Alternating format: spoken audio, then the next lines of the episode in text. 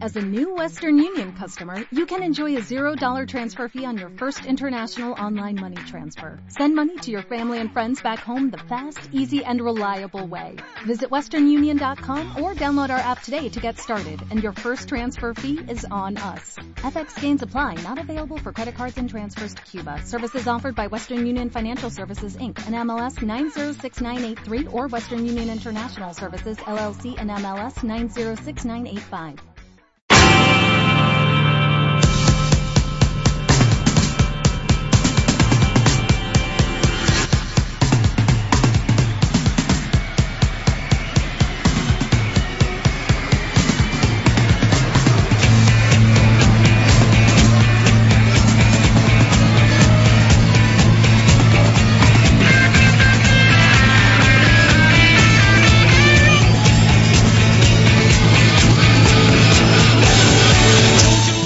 Directo Marca Valladolid. Chus Rodríguez.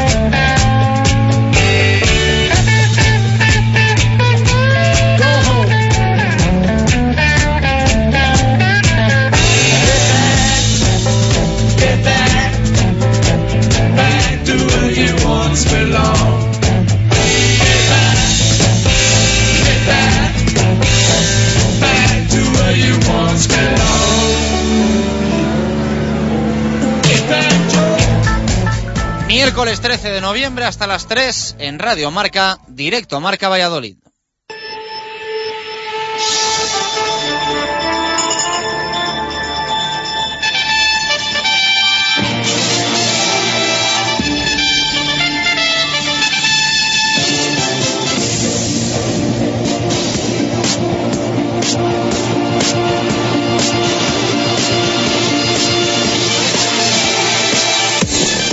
¿Qué tal? Buenas tardes. Miércoles y Ecuador entre lo que tuvimos y lo que tendremos. Y eso que hoy hay algo de competición para uno de los tantos equipos vallisoletanos que esta temporada tenemos en la élite deportiva.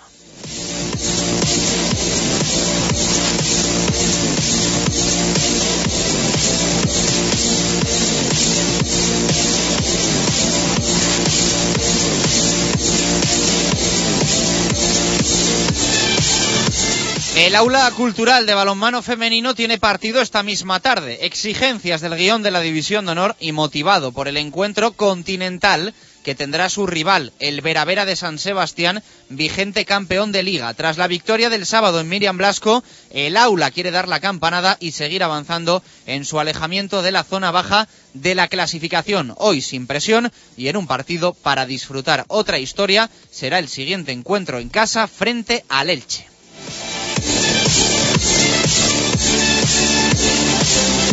We'll be right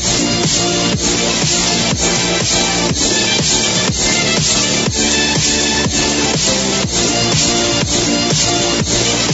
Fútbol en el Real Valladolid. Regreso a los entrenamientos en el día de hoy. A las diez y media estaba citado el equipo para preparar el encuentro de la que será la decimocuarta jornada en la Liga BBVA. Enfrente estará el Club Atlético Sasuna de Javi Gracia en un partido que recuerden será no este viernes sino el siguiente, el día 22 y a las 9 de la noche en Zorrilla.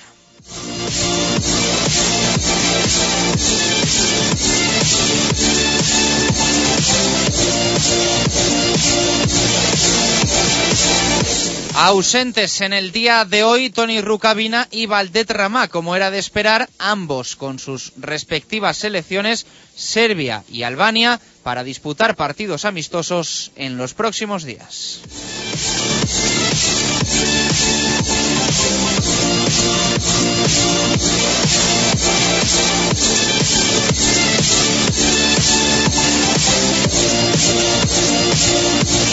No han estado tampoco ni Víctor Pérez, ni Óscar González, ni Manucho. Víctor, ya saben, de larga duración, es segura su ausencia hasta el año 2014. Manucho y Óscar no volverán como mínimo hasta el lunes. Ha habido más ausencias hoy, por ejemplo la de Álvaro Rubio, Fausto Rossi o Humberto Osorio. Que nadie se asuste, porque esta semana se presenta atípica, se hará trabajo específico con diferentes jugadores, diferentes días, para ya el lunes volver todos los no lesionados al trabajo. Hoy entrenamiento únicamente matinal, pero mañana doble sesión a las diez y media y a las cuatro y media de la tarde para ese trabajo vespertino.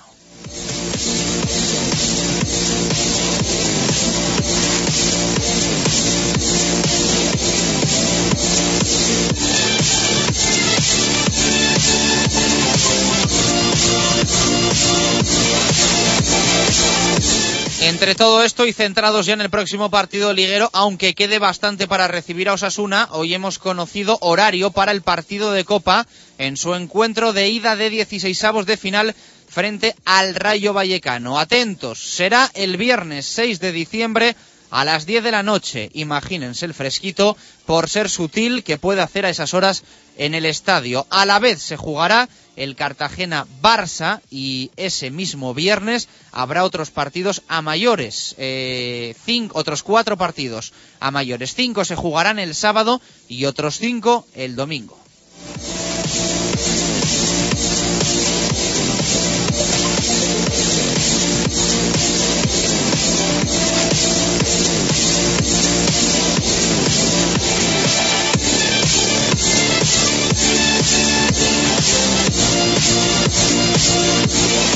En baloncesto, normalidad en el Club Baloncesto Valladolid. Lo de ayer de retirarse tras las declaraciones a la prensa se quedó en algo meramente deportivo. Charla intensa de Ricard Casas a los jugadores para ponerles las pilas e intentar mejorar la situación tras la mala imagen ofrecida en los dos últimos partidos, frente a Basconia y frente a Valencia. Ahora se prepara el encuentro ante la Bruisador.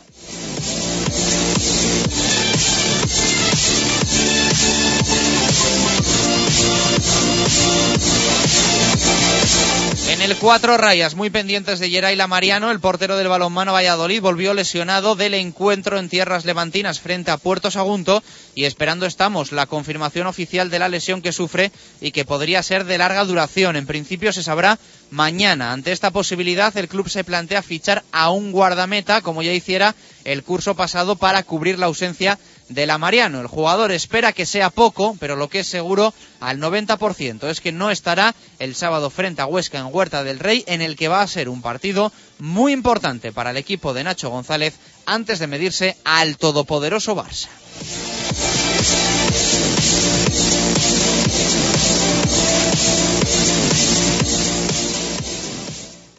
Justo Muñoz, tienda oficial del Real Valladolid, Club de Fútbol, Club Baloncesto Valladolid, Club Balonmano Valladolid y Club de Rugby El Salvador. Justo Muñoz, Teresa Gil, Mantería, Paseo de Zorrilla y Río Shopping.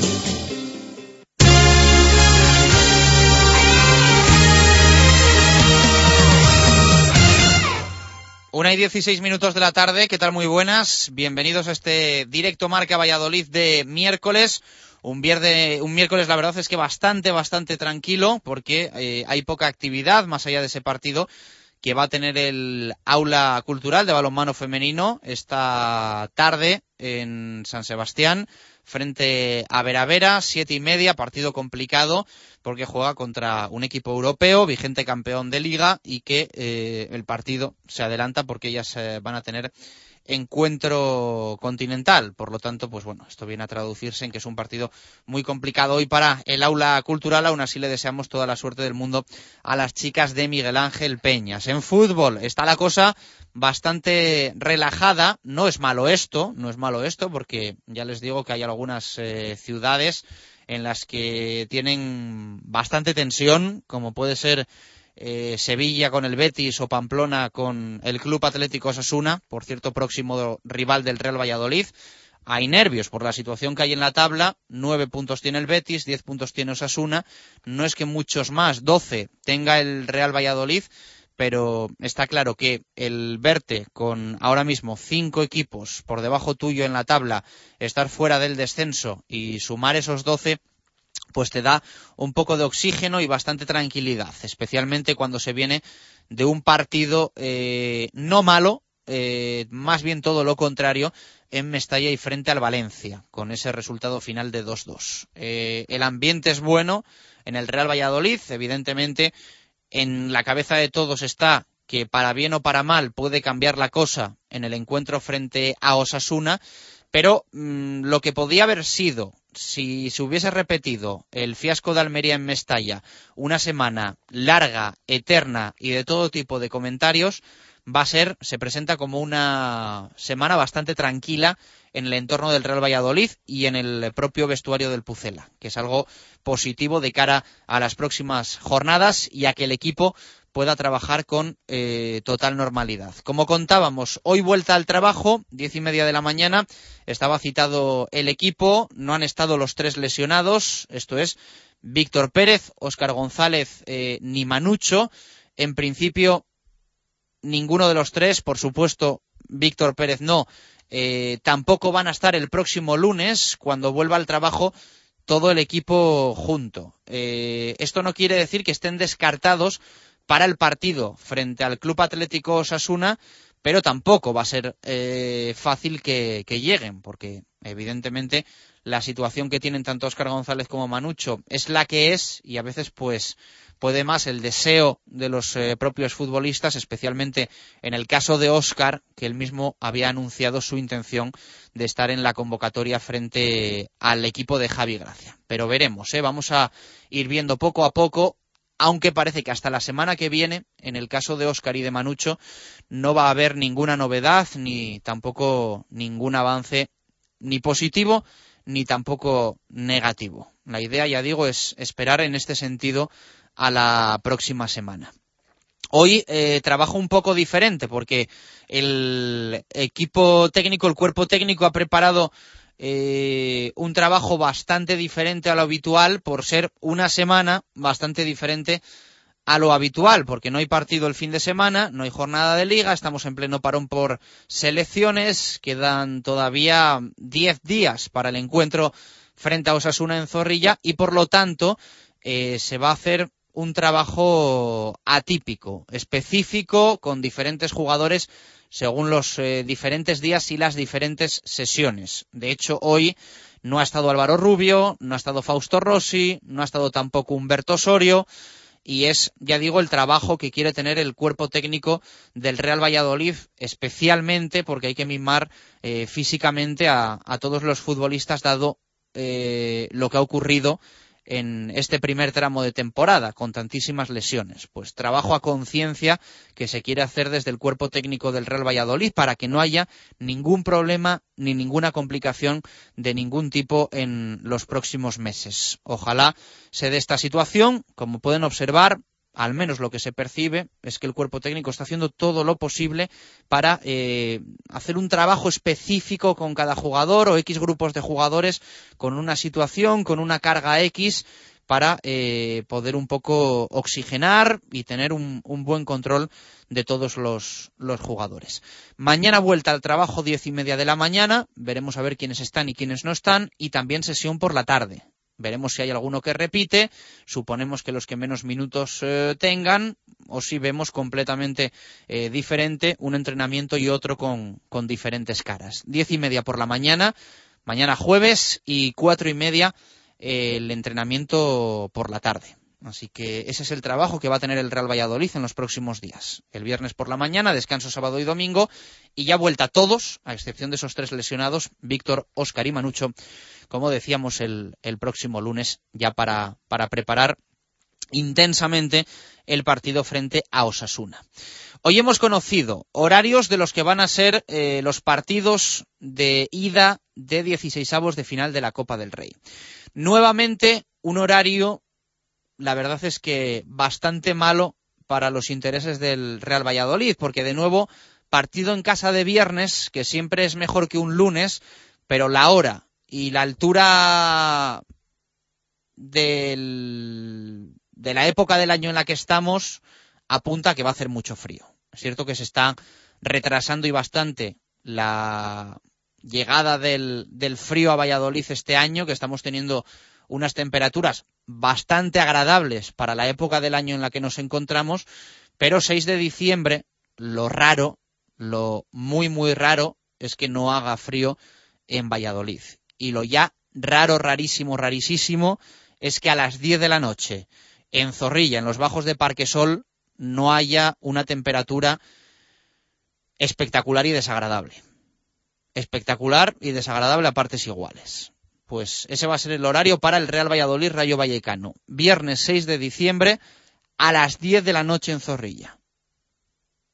Hay horarios de todo tipo para todos los gustos en esta ida de 16 avos de final de la Copa del Rey.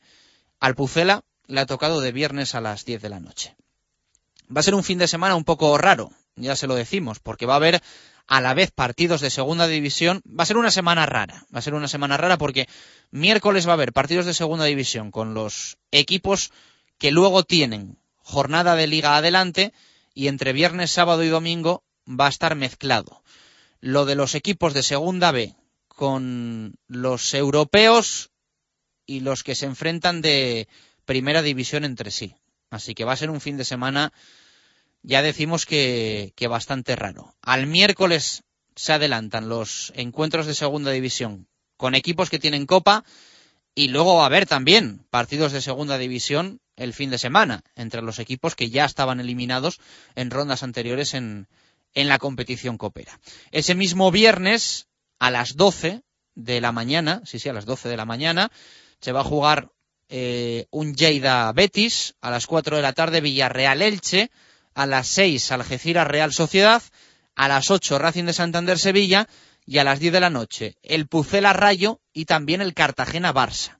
Ya el sábado, 4 de la tarde, San Andreu Atlético de Madrid, 6 de la tarde Girona Getafe, 8 Celta Athletic, 10 de la noche Olympique de Sátiva Real Madrid y a las 10 de la noche Recreativo de Huelva Levante Unión Deportiva. Y el domingo, a las 12, Alcorcón Granada, a las 5, Nastic Valencia, Las Palmas Almería, a las 7, Jaén Español y a las 9 de la noche, Málaga Osasuna, que va a ser el partido que va a cerrar esta ida de los 16 avos de final de la Copa del Rey. Ya decimos para el Pucela viernes 6 de diciembre a las 10 de la noche y en Zorrilla frente al Rayo Vallecano semana rara en el fútbol español porque de miércoles se van a jugar partidos de segunda y entre el viernes, sábado y domingo partidos de copa y también partidos de la Liga Adelante eh, con equipos eh, eliminados de la Copa de Su Majestad el Rey en rondas previas. Eh, esta semana para el Real Valladolid relajada en cuanto a trabajo, sin partidos eh, oficiales. Vamos a hacer repaso de lo que ayer nos contaba eh, nuestro compañero David Fernández en nuestra pequeña sección de marcador internacional aquí en directo Marca Valladolid sobre lo que tienen nuestros internacionales. Por si alguno se lo perdió, esto es lo que va a tener Valdet Rama.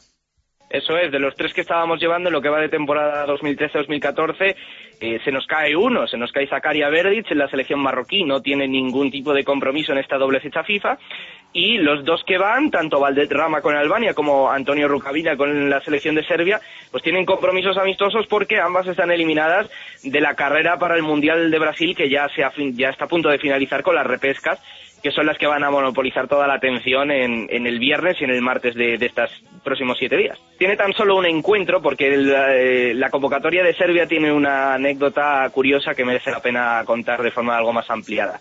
Valdet Rama ha sido convocado por Gianni De Biasi, el técnico italiano, ex del Levante, para disputar un único amistoso que se va a jugar el viernes en tierras turcas, en la ciudad de Antalya, contra la selección de Bielorrusia. El técnico italiano se ha llevado pues a una plantilla que bien podría ser la que estuvo cerca de dar la sorpresa en los clasificatorios para el Mundial. Es decir, se lleva todos los titulares prácticamente, apenas hay variaciones con respecto al último partido oficial en la lista y eso implica que están las, las estrellas del equipo, entre ellas los dos jugadores de que son Odise Rossi y el propio Rama.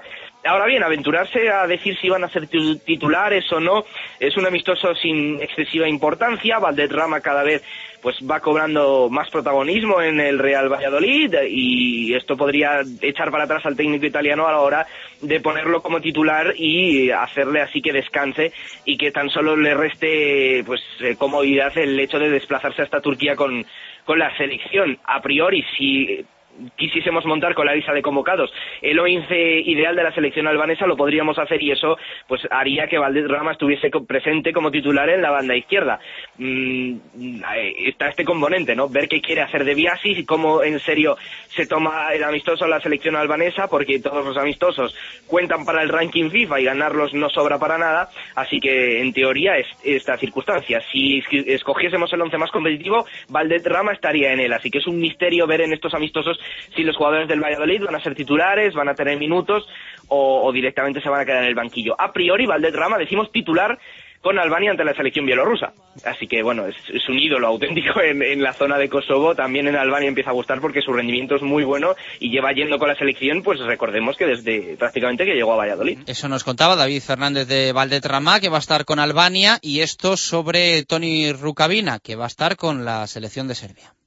Sí, eso es. De hecho, Alcatraz solamente ha ido convocado una vez con la selección Colombia y tiene este objetivo ambicioso, aprovechando pues los minutos y la confianza que está depositando en el Juan Ignacio Martínez y también el pequeño bajón de nivel que está experimentando Tony Rukavina con respecto a la temporada pasada. De momento es el serbio el que va con su selección y decíamos que tiene una particularidad la convocatoria serbia. Eh, van a jugar dos partidos. El primero es en Dubái, Emiratos Árabes, contra la selección rusa, una selección que, bueno, como igual que el pueblo serbio, pues son dos selecciones eslavas, es un partido de alto nivel, Rusia, la Rusia de Capello está empezando ya su preparación para Brasil 2014, un mundial para el que se ha clasificado de forma directa, así que se espera que tanto Rusia como Serbia se tomen en serio el partido. Esto tiene una connotación, que es que Rukavina será seguramente suplente porque la sombra de Branislav Ivanovic es alargada, el lateral del Chelsea a priori debería ser titular. Ahora bien, la curiosidad llega con el partido que juegan en la siguiente fecha FIFA, que es el martes 19, que no es ningún partido oficial, es un partido jugado en la ciudad serbia de Usice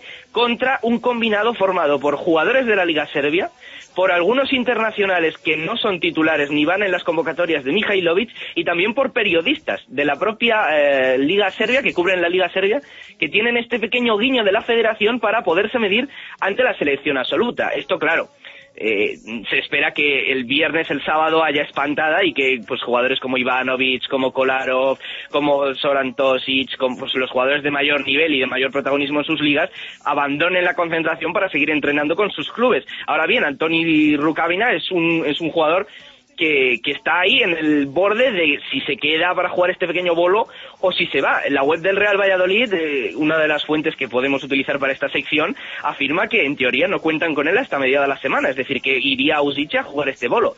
Mm, aventurarse aquí a, ver si va a ser titular, si no, con cuánta intensidad juega, pues es un poco eh, sobra, no, no hace falta mm, tomar este amistoso en consideración, pero es una pequeña anécdota, el amistoso que va a jugar la selección serbia el día 19, después decimos de medirse ante una selección muy competitiva en un partido más importante en Dubái el viernes ante Rusia. Sí, sí, sin duda. Lo que pasa es que ni siquiera la prensa serbia que he estado consultando se aclara eh, en cuántas, eh, cuántos permisos da haría Sinisa Mihailovic para abandonar la concentración después del partido en Emiratos Árabes.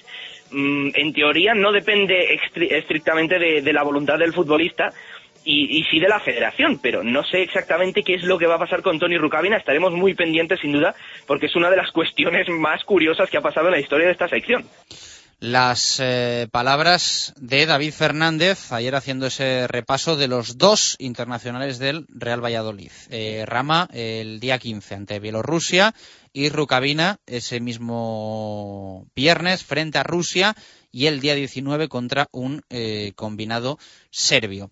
En baloncesto, mm, calma, bastante tranquilidad en el día de hoy. Se sigue intensificando lo del patrocinador, como informaba ayer el Mundo Diario de Valladolid. Al final lo de no ejercitarse en el día de ayer eh, ha quedado en una charla con eh, intención de mejora deportiva por parte de Ricard Casas. Los jugadores salieron, atendieron, eh, atendieron a los medios de comunicación, como escuchamos ayer a, varios eh, jugadores aquí, a Sukaumu, a Jarito Poulos, y volvieron a entrar en el vestuario tras eh, lanzar cuatro canastas para, ya decimos, tener charlita intensa, intensa de, de Ricard Casas.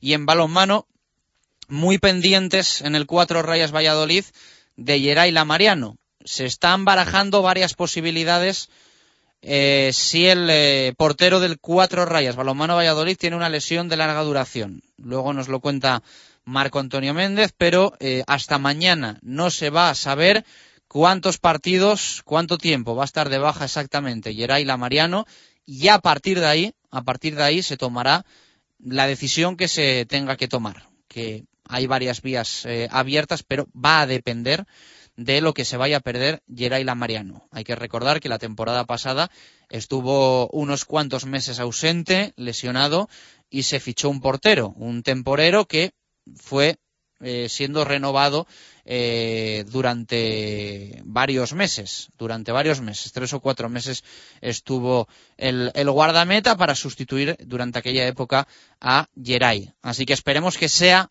eh, lo menos posible, pero aún así va a ser algo seguro y el sábado no va a estar frente a Huesca en un partido importante en Huerta del Rey.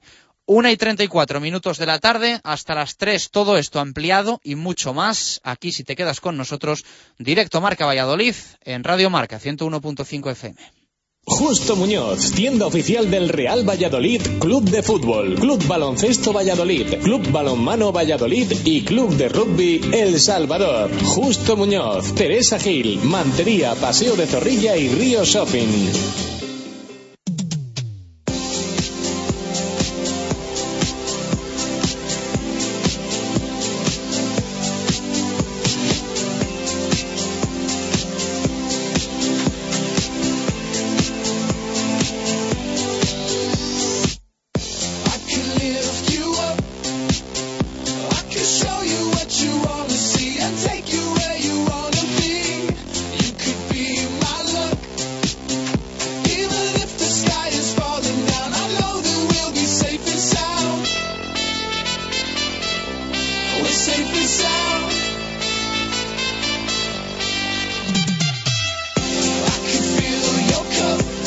Pasamos titulares, prensa deportiva en Valladolid, informaciones de fútbol, hoy en el mundo con la firma de Arturo Alvarado, Víctor Pérez sin fecha de retorno, es el titular, su última aparición en julio sobre el futbolista manchego y sobre su renovación el titular, todavía estamos lejos de un acuerdo. Es curiosa esta información del mundo diario de Valladolid porque apunta dos fuentes, la del club que dice que económicamente parece que está todo hecho con Víctor Pérez y la del jugador, que ya ven y escuchan ese titular, todavía estamos lejos de un acuerdo.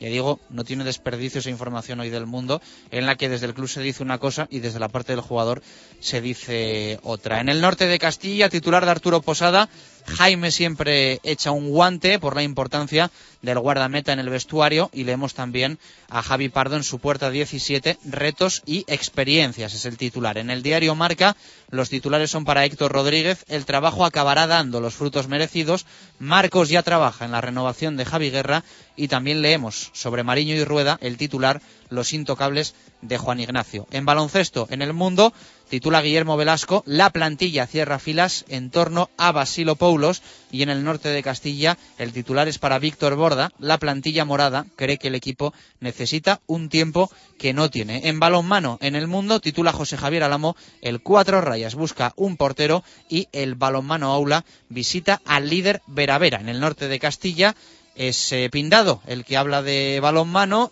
Geray Mariano confía en evitar una lesión grave, es el titular para la información del Cuatro Rayas y sobre las chicas de Miguel Ángel Peñas. El aula cultural visita hoy al campeón Vera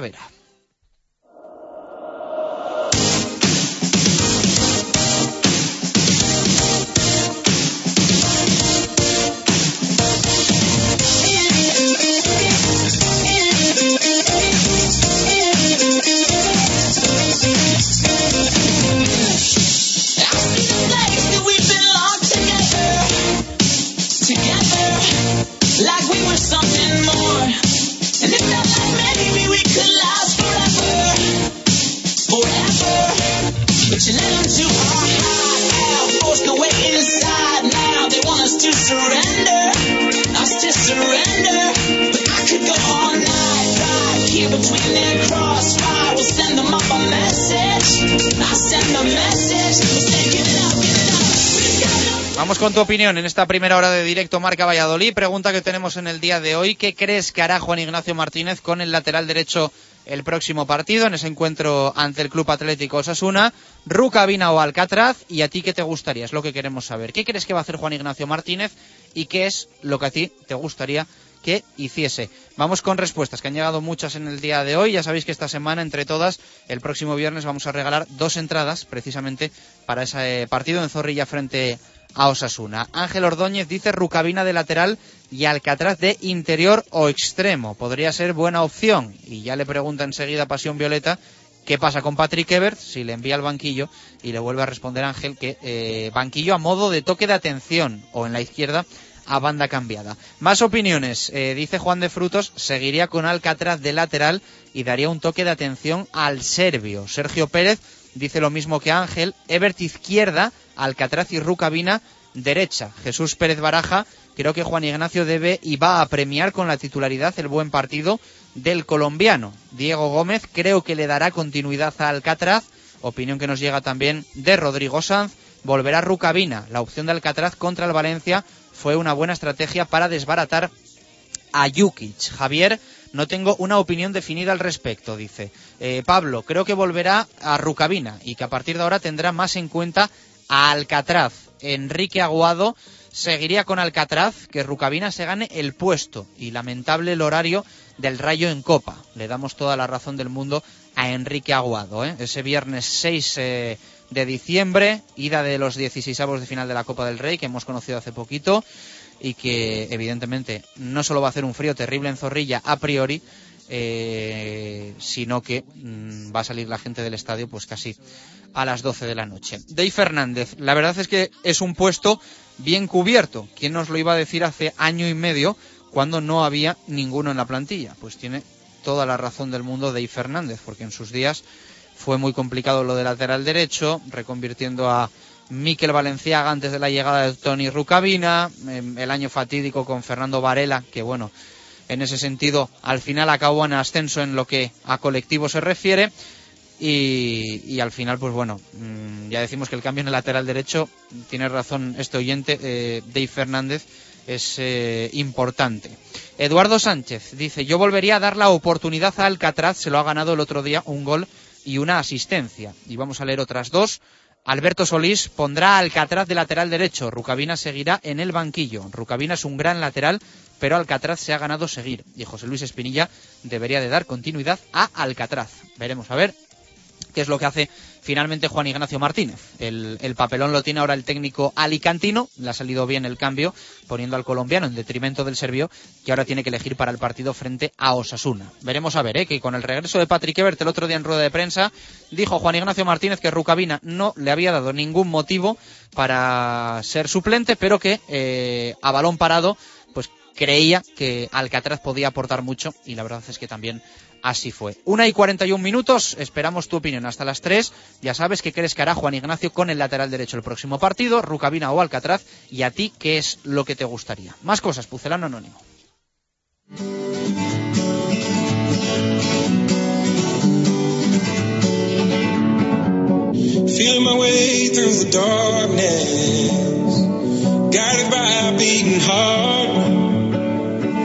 I can't tell where the journey will end, but I know where to start.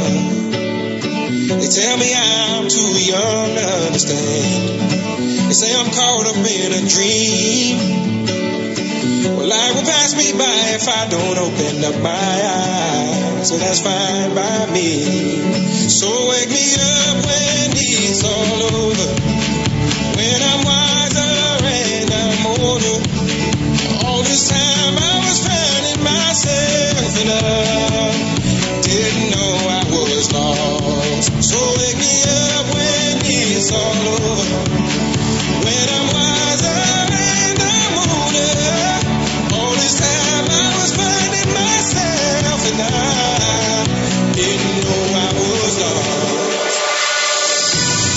Vamos con esas tres pistas de Pucelan Anónimo, lunes, martes y miércoles, seis puntos en juego hoy, si es que ya hubo acertante entre lunes y martes. pucelananónimo.rm.gmail.com si sabes qué entrenador que haya estado eh, entrenando al Real Valladolid en algún momento de la historia del club blanquivioleta. Eh, el próximo viernes va a estar con nosotros Ángel Velasco y vamos a tener también entradas para ver Deporte Vallisoletano en directo entre todos los que eh, manden su respuesta correcta. Vamos a sortear entradas. Pucelano rm arroba tres pistas, lunes, martes y miércoles. Buscamos un entrenador. Si no hubo acertante, 15 puntos, se llevaría el primero.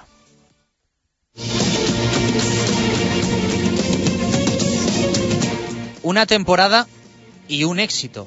Así de simple puedo resumir mi tiempo en el vestuario del Real Valladolid hace ya más de un par de décadas. Lo que viví de Blanquivioleta no era nuevo para mí. Pocas temporadas antes ya lo había vivido con otro conjunto y, seguramente, por eso fue por lo que me contrataron.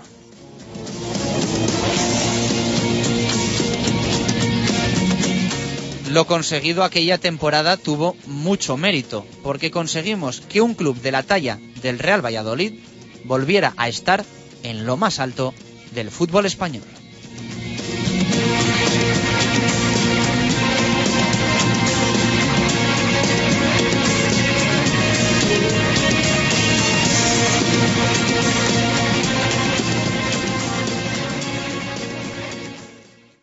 Radio Marca Valladolid, 101.5 FM. La primera y auténtica sidrería vasca de Valladolid es El Lagar de Venancio. Comidas, cenas y cualquier celebración con menús a medida y por supuesto el menú sidrería. Tortilla de bacalao, bacalao, chuletón de buey, postre y toda la sidra que te apetezca beber. Además, exquisito pulpo a la parrilla y especialidad en almejas y pescados frescos. El Lagar de Venancio, en la calle Traductores junto a Michelin, 983 33 43 44. Ya reservamos y presupuestamos comuniones y no te olvides de reservar tu mesa para las fechas especiales de diciembre. Grupo Real, distribuidores de gasolio para transportistas, agricultores y calefacción. Precio y servicio para ofrecer la calidad máxima a nuestros clientes. Grupo Real, teléfono gratuito 918 1339. Grupo Real, en Valladolid, Avenida de Gijón 13. Y con 3.000 litros acumulables de gasolio para calefacción o agrícola, regalamos un chaleco. Convocatoria de Nissan e Hilomotor para los partidos de esta temporada en la Avenida de Gijón. Para la portería, el Nissan Juke. En la defensa, el Nissan Qashqai. Centro del campo para el Murano y en la delantera, el Nissan Micra. Nissan e Hilomotor. Patrocinador de los dos mejores equipos del mundo. La selección española y el Real Valladolid. ¿A que no sabes dónde se encuentra el marisco, el pescado y la carne más fresca de Valladolid? Pues claro, en el restaurante Marisquería y Valor 2. Gran variedad de mariscos, tablas marineras, chuletón y precios especiales para grupos. ¿Y dónde se encuentra? En Mercaolit, sin problemas de aparcamiento. Y Valor 2. Reservas en el 983 37 24 66. Del mercado a tu plato. Directo Marca Valladolid. Chus Rodríguez.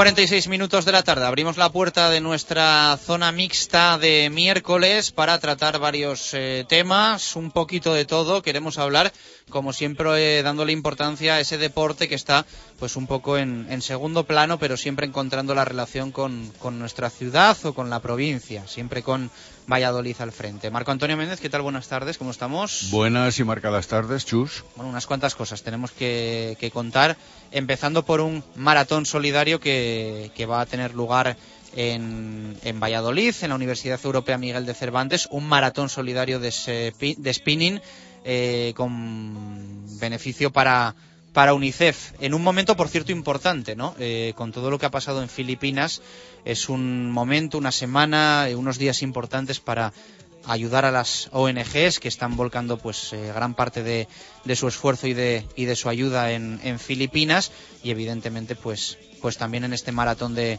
spinning de la Universidad eh, Europea Miguel de Cervantes se puede echar una mano. Hay dos factores a considerar de inmediato. Por un lado, la popularidad que va alcanzando el atletismo popular y permítanos la reincidencia con el calificativo. Por eh, el número de participación, el número de inscritos y el número de personas que pueden disfrutar de esos acontecimientos. Y por otro lado, el cómo se está moviendo recientemente, y cuando digo recientemente hablo de unos meses, incluso un año, año y medio hacia atrás, la delegación en Castilla y León de UNICEF, puesto que no hay una participación de este tipo al uso, ya sea con maratón, medias maratón, carreras populares, etcétera, sí. donde no aparezca en eh, función la colaboración o el deseo de ayuda a través de UNICEF. Lo vamos a tener en breve, el próximo sábado, día 16. Viernes, también, viernes 15, el, el, el, el spinning. Sí. Exacto, hablamos del 15, pero el día 16 también con carácter solidario para algunas ONGs como son Recíncola o UNICEF, incluso de nuevo precisamente buscando la alternativa de muchas necesidades y sobre todo en el caso de UNICEF de muchos niños que verdaderamente están en el índice de la mortandad en muchos países. Santi Hidalgo es el gerente de la Universidad Europea Miguel de Cervantes. Santi, ¿qué tal? Buenas tardes, ¿cómo estamos? Hola chicos, buenas tardes, ¿qué tal? Bueno, pues a favor de UNICEF, ¿no? Ese maratón solidario que organizáis el próximo viernes de, de spinning en la universidad. Sí, un poco lo habéis comentado. Eh, todo obedece a que la semana del deporte de, UNICEF, eh, bueno, contactaron con nosotros hace ya algún tiempo y nos propusieron, pues, el, el realizar algún tipo de actividad deportiva. Eh, que bueno, que la semana siguiente va a haber muchas más, me consta, va a haber eh, colaboración de clubes y de federaciones. Entonces nosotros, bueno, adelantándonos un poco también por cuestiones de fecha, les ofrecimos esta actividad que yo creo que bueno que podemos realizar en el marco de la universidad eh, como es el spinning, que es un deporte también bastante novedoso y con bastante atractivo a nivel social. Y bueno, estamos preparando todo para que el viernes sea una jornada de spinning bajo el lema que, que no sé si habéis comentado, el ahora no podemos parar, pues ese sería el lema un poco de todas las actividades deportivas que, que va a congregar UNICEF y con ese mismo lema pues vamos a tratar de, de desde las 10 de la mañana ofrecer allí las 24 bicicletas eh, de, de spinning para, para que la gente pueda, pueda subirse y pueda pueda colaborar a, a, esta causa como es UNICEF. Diez horas vais a estar ahí, dale que te pego, ¿no? Media hora tres euros, una hora cinco euros, esta ayuda que evidentemente va para, para UNICEF. Sí, bueno, esa es un poco la idea. También hemos eh, incrementado un poco porque al final tenemos veintitantos patrocinadores que colaboran con, con las bicis, uh -huh. eh, patrocinando cada una de las bicis. Entonces, el, el, objetivo primero, digamos, ya lo tenemos. Y luego también no hay que olvidar que a través de los representantes de UNICEF también van a mm, poner una, una mesa de, de, en la puerta de la universidad pues para sensibilizarnos todos de lo que es UNICEF, de los proyectos que trabaja. Como comentaba antes Marco, pues eh, lo último, lo último más reciente, el tema de Filipinas, que me consta que, que, que tienen, bueno, pues que tienen ahí muchas, muchas cosas que hacer y UNICEF es una entidad muy importante que seguro que pondrá su granito de arena. Marco. Eh, Santi, buenas tardes. Hola Marco, ¿qué tal? Bueno, 10 horas ahí pedaleando. ¿Cuántas personas eh, van a participar? Digamos, ¿cuántos podrían ser los inscritos oficiales? Bueno, pues la verdad es que la cuenta no la he hecho porque, claro, todo depende si el usuario quiere media hora o una hora, uh -huh. pero bueno, hay que, hay que multiplicar las 22 bicis son, porque no son 24, porque las otras dos son para los monitores que dirigen la actividad. El spinning es una actividad que es dirigida y entonces requiere que los dos monitores son los que dinamizan con música la actividad y los que, bueno, los que provocan que, esa, que ese usuario, digamos, realice esfuerzos y... Uh -huh. y el ritmo a, a eh, realizar... Correcto, al, al, ritmo de la música, eso es. Entonces hay que multiplicar esas 22 bicis por todo ese tiempo que estaremos. También vamos a ofrecer en la universidad un menú solidario eh, que nos ofrece la, la, la, entidad que allí colabora con nosotros en el tema de restauración y un porcentaje de ese menú también va a ir destinado para UNICEF. Eh, hombre, yo sí que invitaría a través de vuestra, vuestra emisora a todo el mundo que quiera, que está a tiempo todavía, y que bueno, aunque no sea que se puede ir en una determinada media hora, hora estar ocupado, pero estoy seguro que a lo largo de la mañana o de la tarde encuentren una bici en la que subirse y colaborar. Eh, como comentabais, son tres euros por media hora y un euro por la hora, y bueno, pues es, eh, es una aportación y además me consta que también los monitores que vienen de esta empresa que nos han montado un poco este sarao, pues son gente súper profesional que lo van a hacer bien y que van a dinamizar un poco la actividad. Lo único, lo único que no hemos atado es el tema del tiempo, que tenemos dos opciones por si acaso hiciera muy muy mal o a nivel de interior, pero vamos a intentar hacerlo en el exterior de la universidad porque es más vistoso, porque lo vamos a ver bien y bueno, pues yo creo que va a quedar bonito ubicado en, en la zona que hemos considerado. Santi, ¿hay límite de edades? No, no, no, no. Yo creo que el, bueno, yo creo que hay, hay límite de capacidades, ¿eh? cada uno a ver cómo se encuentra. Eh, os confirmo ya que la inauguración a las 10 de la mañana eh, estará el director general de deportes, Alfonso La Huerta, que nos ha dicho que va, que va a estar en esa inauguración. Estará el rector, estará el presidente de la fundación también y estarán los patrocinadores. Y no, límite todo lo contrario. Al final es, eh, bueno, pues cómo te encuentres tú, cómo, cómo eh, responda tu cuerpo y ya te digo, puedes hacer media hora, puedes hacer una hora, incluso a lo mejor, si estás bien de físico, pues puedes hacer dos horas a lo largo del día. Eso ya en función de, de cada uno y de su cuerpo. Entre las 10 y las 8 de la tarde, así que animamos a todos los vallisoletanos a que se pasen por allí. Santi, mucha suerte, que salga todo bien. Un fuerte abrazo. Un abrazo y gracias a vosotros. Hasta luego. Un abrazo. Y el sábado marco esa carrera Ríos de Luz, ¿no? Tercera así, edición. Así es, la tercera carrera popular nocturna, Ríos de Luz, que va a tener lugar a partir de las seis y media de la tarde en la Plaza del Milenio. Decimos en la Plaza del Milenio porque ahí estará instalada la salida y la meta y después habrá un concierto de música con Vaya Noche. Habrá participaciones para un montón de edades y de personas que quieran inscribirse. Tres euros por participante, donación también para la ONG Entre Culturas, la Fundación Red Íncola y UNICEF, y que podrán formalizarse hasta pasado mañana, que es el día, el día 15. Eh, por otro lado, todos aquellos que quieran inscribirse en las carreras de menores de 14 años tendrán que abonar un precio de inscripción igualmente eh, con carácter solidario de un euro y además tendrán que rellenar y entregar un formulario. Hay que tener en cuenta que esta tercera carrera popular nocturna pretende además del sentido solidario y de participación, dar a conocer y mostrar esos lugares iluminados de nuestra capital, de nuestra localidad, que se llaman, que están dentro del circuito Ríos de Luz, el circuito municipal, puesto que es el Ayuntamiento de Valladolid y la Fundación Municipal de Deportes quienes organizan este sábado 16, como apuntábamos, de seis y media de la tarde en adelante, el recorrido que es eh, harto histórico en nuestra ciudad, desde la Plaza del Milenio, el Puente de Isabel la Católica, el Patio Herreriano, la Iglesia de las Angustias, el Colegio de Santa Cruz, eh, el Museo Colegio de San Gregorio, la escultura de Chillida, la Iglesia de San Pablo, el Palacio de Fabionelli, la Iglesia de San Miguel y San Julián, para llegar al lado del convento de San Agustín, archivo municipal, y luego ya la recta final hacia eh, la cúpula del milenio.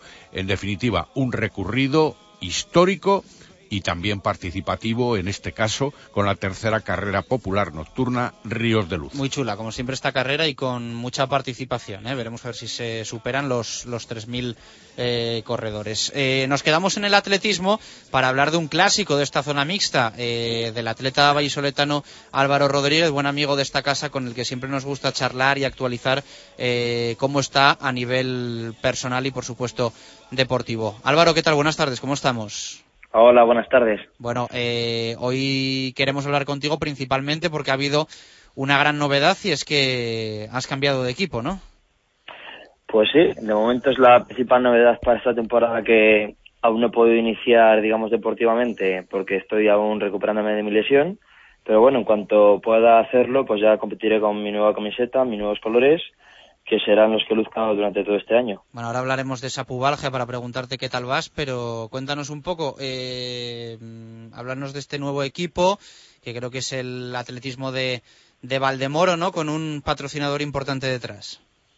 Pues sí, eh, hace unas pocas semanas llegamos a un acuerdo de colaboración. La empresa GoFit, que es una importante cadena de gimnasios que tiene gimnasios pues, por toda la geografía española, por toda la península ibérica, de hecho.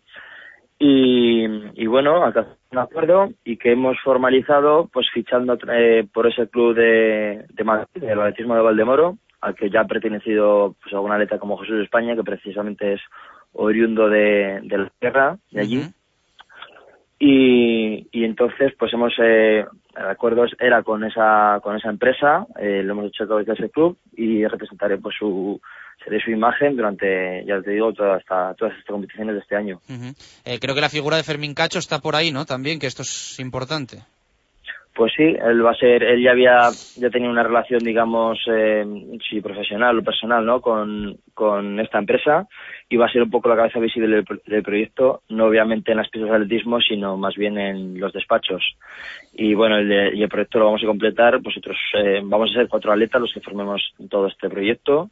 Jesús España, mismamente, eh, Antonio Reina eh, y Carlos Alonso y yo. Álvaro, buenas tardes. Hola, buenas. Dejas eh, Night Running para unirte al atletismo Valdemoro con Night también. ¿Cómo se entiende eso? Pues sí, eh, eh, va a seguir Nike siendo nuestro el patrocinador de todos nosotros eh, a nivel deportivo como marca deportiva y aparte pues va a ser el proveedor de las equipaciones. Hemos llegado a ese acuerdo, ¿no? Por lo cual pues hemos, hemos ligado a, a la marca que al menos en mi caso ha confiado en mí todo este tiempo desde los hace casi ocho años ya, ¿no? Que que estoy digamos que encuadrado como atleta profesional y pues mira también muy satisfecho pues por seguir haciendo extensivas a esa, esa buena relación que tenemos, aunque ahora mismo sea mm, propiamente en el club, pero sí manteniendo pues bueno la asociación a, a mi imagen y, recibiendo sus, sus productos y su material. Has eh, indicado hace unos instantes que estáis cuatro atletas eh, con sucesivos entrenadores cada uno de los que disponéis habitualmente, al margen de que haya un capitaneo generalizado de Fermín Cacho, pero solo atletas masculinos y cuatro en ese atletismo de Valdemoro. Sí, precisamente, eh, además tres de nosotros eh, partimos precisamente del club Neck Running, eh, ha sido nuestro, nuestro anterior club. Y sí, hay que aclarar, claro, para los que la gente un poco eh, que ignore cómo funcionan estas cosas en el atletismo, que eh, fichar por un club no implica en absoluto cambiar de la de disciplina de entrenamientos ni de entrenador. Es un deporte individual que, bueno, el club simplemente es una representación eh, de su imagen, de los patrocinadores en este caso, o del mismo nombre del club en las diferentes competiciones, pero no va más allá. Entonces yo, yo seguiré entrenando bajo las órdenes de Elías Reguero, como vengo haciéndolo desde hace ya muchísimos años, y cada atleta de que integramos este proyecto seguirá haciéndolo con su respectivo entrenador, por supuesto. Bueno, ¿y cuándo volveremos a ver a Álvaro Rodríguez sobre, sobre una pista? Pues ojalá que, que pueda ser cuanto antes. Eh, sigo mi proceso de recuperación, como, como he dicho antes. Eh, voy mejorando poquito a poco, día a día, semana a semana, aunque sí que es cierto que con alguna pequeña recaída o algunos pequeños, algunos momentos, ¿no?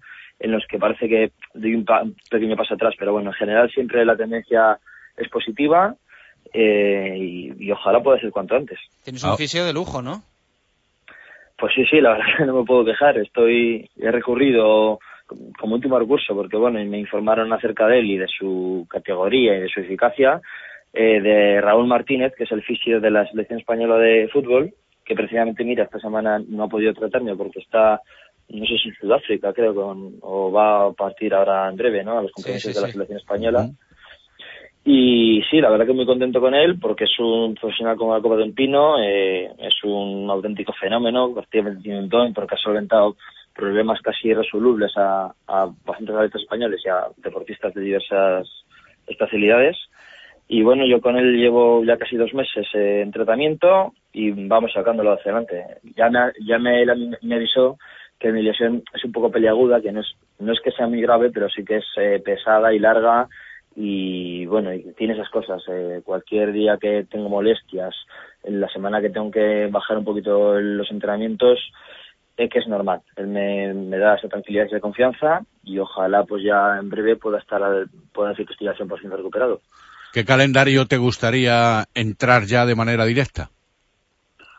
Pues a ver, este año va a ser difícil que haga pista abierta, pues porque los eh, plazos se me han echado muy encima eh, y bueno, hasta que no pueda est- estar entrando al 100% sin tener que, bajar ese ritmo de puntualmente, pues no podré recuperar bien la forma y podré, y- podré llegar con garantías a esas citas ¿no? de, de invernales.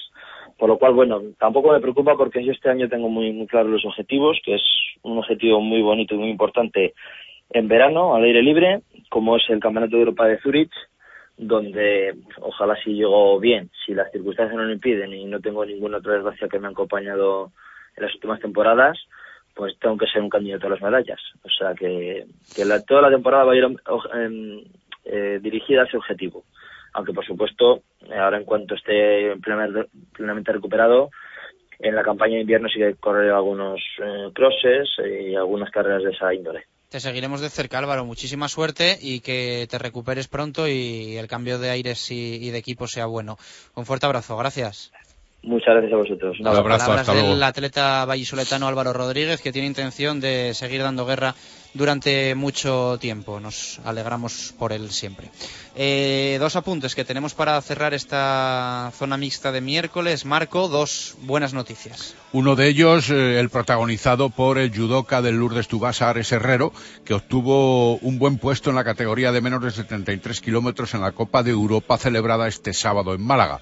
Está convocado por la selección nacional absoluta y derrotó en su primer combate al ruso Basilev por Aipon en un Yugi Cayendo en el siguiente ante el ruso Naini.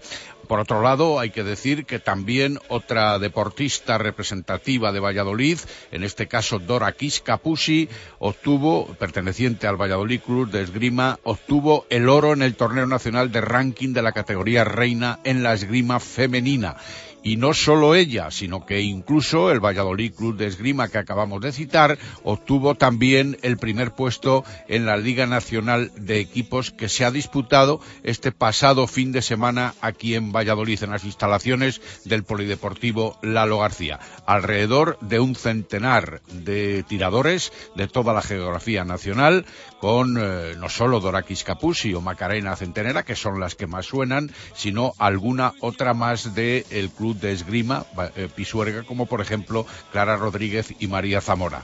Dora Quiscapusi eh, disputó en semifinales ante la barcelonesa Alessandra Avena y luego hizo lo propio, es decir, vencer para obtener esa medalla de oro a la madrileña Seila García. Y en cuanto a la competición por equipos, que también anunciábamos dando como campeón nacional al Club Valladolid de Esgrima, que formó con Quiscapusi, Blanco, Centenera, Moreno e Inés Martín y que ganaban el título sin ceder un solo asalto. Gracias, Marco. Dos y cinco, pausa y hablamos de balonmano. Pendientes, muy pendientes de Geray Mariano. Radio Marca Valladolid, 101.5 FM. La primera y auténtica sidrería vasca de Valladolid es El Lagar de Venancio. Comidas, cenas y cualquier celebración con menús a medida y por supuesto el menú sidrería. Tortilla de bacalao, bacalao, chuletón de buey, postre y toda la sidra que te apetezca beber. Además, exquisito pulpo a la parrilla y especialidad en almejas y pescados frescos. El Lagar de Venancio, en la calle Traductores junto a Michelin, 983 33 43 44. Ya reservamos y presupuestamos comuniones y no te olvides de reservar tu mesa para las fechas especiales de diciembre. Convocatoria de Nissan e Motor para los partidos de esta temporada en la Avenida de Gijón. Para la portería, el Nissan Juke. En la defensa, el Nissan Qashqai. Centro del campo para el Murano y en la delantera, el Nissan Micra. Nissan e Motor, patrocinador de los dos mejores equipos del mundo, la selección española y el Real Valladolid no sabes dónde se encuentra el marisco, el pescado y la carne más fresca de Valladolid? Pues claro, en el restaurante Marisquería y Valor 2. Gran variedad de mariscos, tablas marineras, chuletón y precios especiales para grupos. ¿Y dónde se encuentra? En Mercaolit, sin problemas de aparcamiento. Y Valor 2. Reservas en el 983 37 24 66. Del mercado a tu plato.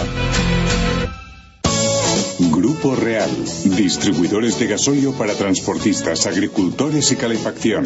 Precio y servicio para ofrecer la calidad máxima a nuestros clientes.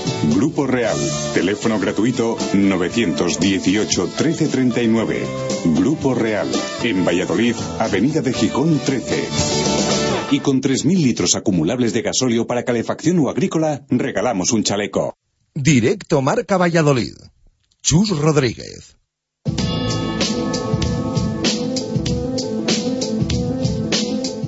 Directos al balonmano.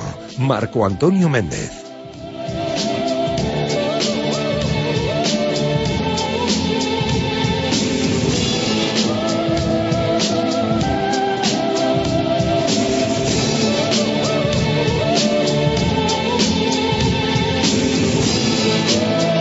Dos y siete minutos eh, de la tarde. Vamos a hablar de balonmano. Antes, eh, anunciarte que luego vamos a escuchar un sonido eh, de Javi Guerra que ha hablado bastante claro tras el entrenamiento del Real Valladolid sobre su renovación y recordando tiempos pasados en los que nadie le hablaba de renovación y en los que, claro, ahora, y es que esto es así, el fútbol es así, cuando marcas siete goles en trece jornadas, pues enseguida te ponen los papeles encima de la mesa y enseguida todo el mundo se empieza a asustar por si el año que viene no estás aquí.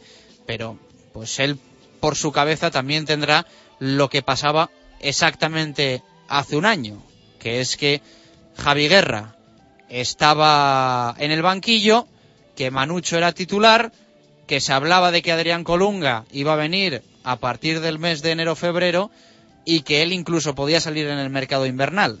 Así que luego vamos a escuchar esas declaraciones del delantero malagueño del Real Valladolid, de, de, Javi Guerra, y vamos a tener también una bonita tertulia, ya lo anunciamos, un, un, buen análisis sobre la situación actual del Pucela. Nos dice un oyente, por cierto, Marco, eh, Javier Guti, dice, encantado de que habléis de judo, pero debéis decir que Ares es palentino, y dice, y se rompió una muela en su primer combate. Eh, como a mí me gusta leer todas las opiniones en las que hay respeto, pues la leo y queda reflejado. Cuando hablamos de Javi Guerra, decimos el vallisoletano. Efectivamente. No, no, no, no.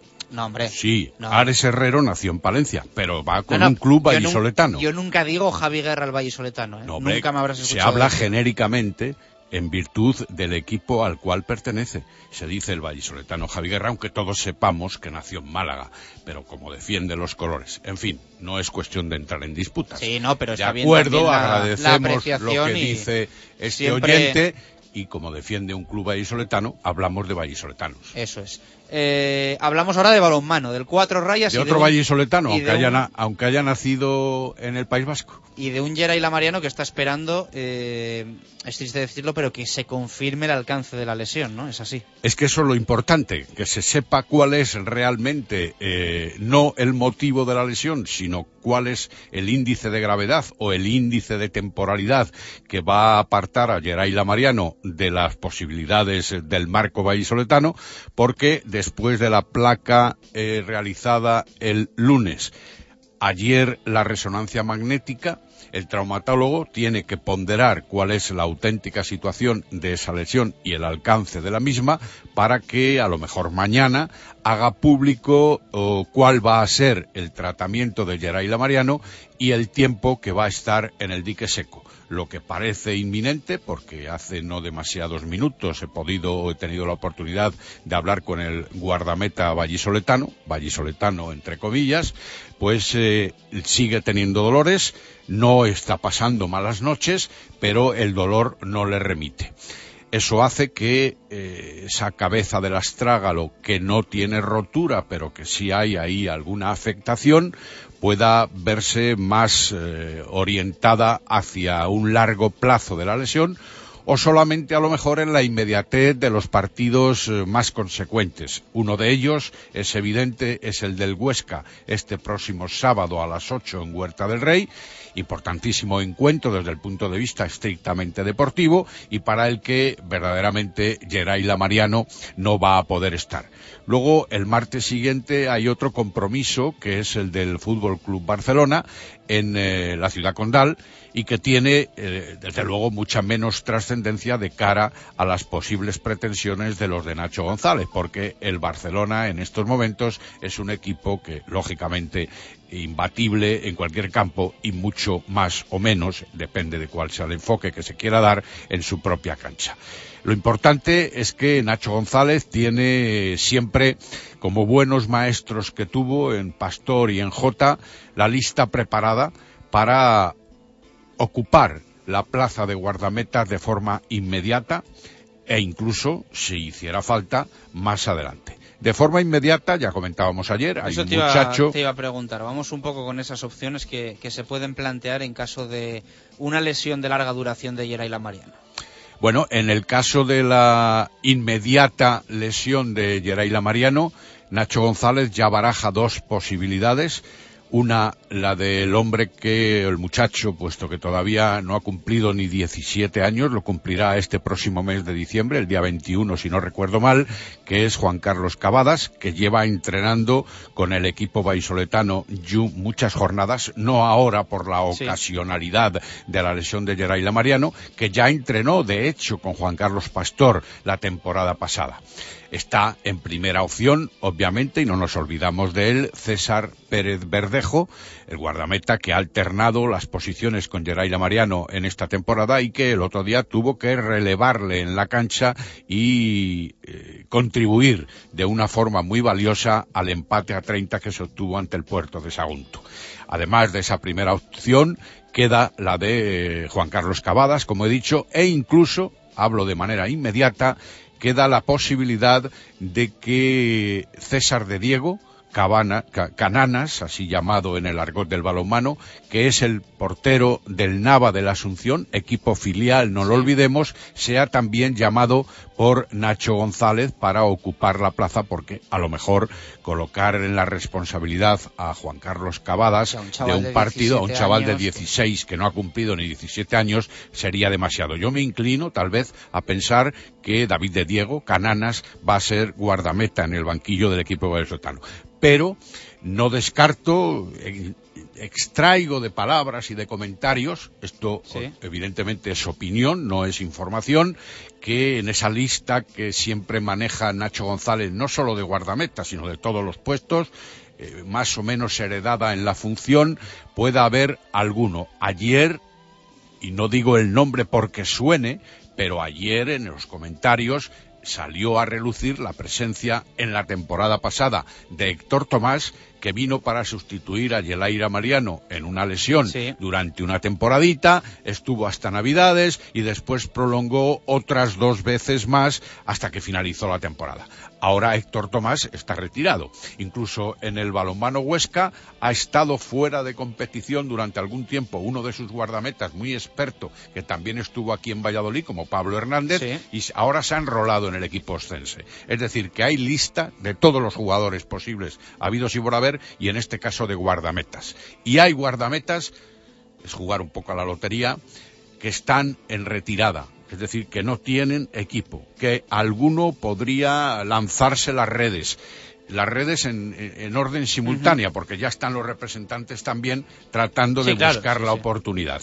Pero nombres no han salido y desde luego vamos a ver también cómo se comportan los dos porteros que van a estar este sábado. Por un lado César y por otro lado eh, David de Diego Cananas. Y luego veremos Claro, a porque ver el cómo papel de transcurre el César también, eh, Claro. en principio, va a tener un papelón el sábado y se está hablando de la hipótesis de que llegue un portero de fuera, Y eh, de requiere mirar toda la chavales confianza. del eh, mm, balonmano vallisoletano y de la comunidad. Y evidentemente, pues el, el portero Hay que darle toda la suplente está confianza para algo y, Eso y- es. y va a tener que jugar un papel importante en un partido muy importante el sábado en Huerta del Rey frente a Balonmano Huesca. y él está consciente en los entrenamientos que está realizando de que va a tener que ocupar el primer lugar de guardameta titular el próximo el próximo sábado si no es más sábados consecutivos. Hay una buena noticia, sin embargo, y es que hoy le van a dar el alta muy posiblemente a Paco López, por fin, después de varias semanas también con esa especie de distensión muscular y que vuelve, en principio, ayer ya ha actuado en un entrenamiento conjunto con el resto de sus, de sus compañeros. Así que, bueno, esperemos a ver qué dice el traumatólogo mañana sobre la lesión de Yeraila Mariano. Esperemos al alta definitiva de, De Paco Paco. López y esperemos también que el tema del guardameta se clarifique de una es. manera o de otra. Perfecto, pues mañana contaremos cómo está eh, Geray Lamariano. Eh, hoy partido del aula eh, en San Sebastián frente a Vera Vera, siete y media de la tarde, ¿no? Eso es, a las siete y media en el Polideportivo Vide Vieta de San Sebastián. Bueno, van eh, a jugar las chicas del aula, que habrán salido aproximadamente hace una hora de viaje a tierras guipuzcoanas, concretamente a Donostia se van a encontrar con el líder de la clasificación con cuatro puntos de ventaja, inmerso en competición europea, que tiene que jugar precisamente, por eso se adelanta este partido este próximo fin de semana. Y además de la baja de Lulú Torres, ya de Lulú Guerra, ya conocida, tenemos las bajas de las hermanas Torres, las dos chilenas, las gemelas, que están precisamente concentradas con su selección. Eh, para el técnico vallisoletano Miguel Ángel Peñas, este es un partido sin presión, del que se puede aprender, del que se puede adquirir experiencia. Que hagan un poquito de y... turismo por San Sebastián, que es muy bonita, y, y que disfruten. Esto es como un Barça Valladolid de fútbol actualmente. Actualmente, sí, eso sí. es. Y que encajen el mínimo número de goles por aquello de que siempre mina la moral el perder por 20 o el perder por 5. Sí. Es muy diferente. Va a ser penúltimo partido del año 2013. El siguiente va a ser en Miriam Blasco contra Elche. Exacto. Luego Tiene un colchón ya, ya importante tras la victoria del otro día. la selección española. Un. Fuerte abrazo. Hasta mañana, Marco. Hasta mañana. 2 y 18, nos vamos al básquet con Diego Rivera.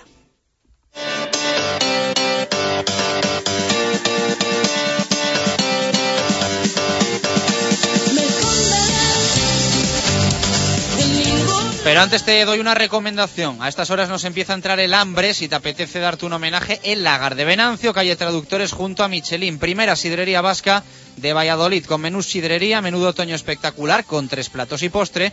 Y ahora que se acerca diciembre, hay cenas de empresa, hay cenas de amigos y hay que reservar ya. Eh, sitio ideal para mayores, también para niños. Y por supuesto, reservas se aceptan ya para comuniones. El Lagar de Venancio, 983 33 43 44.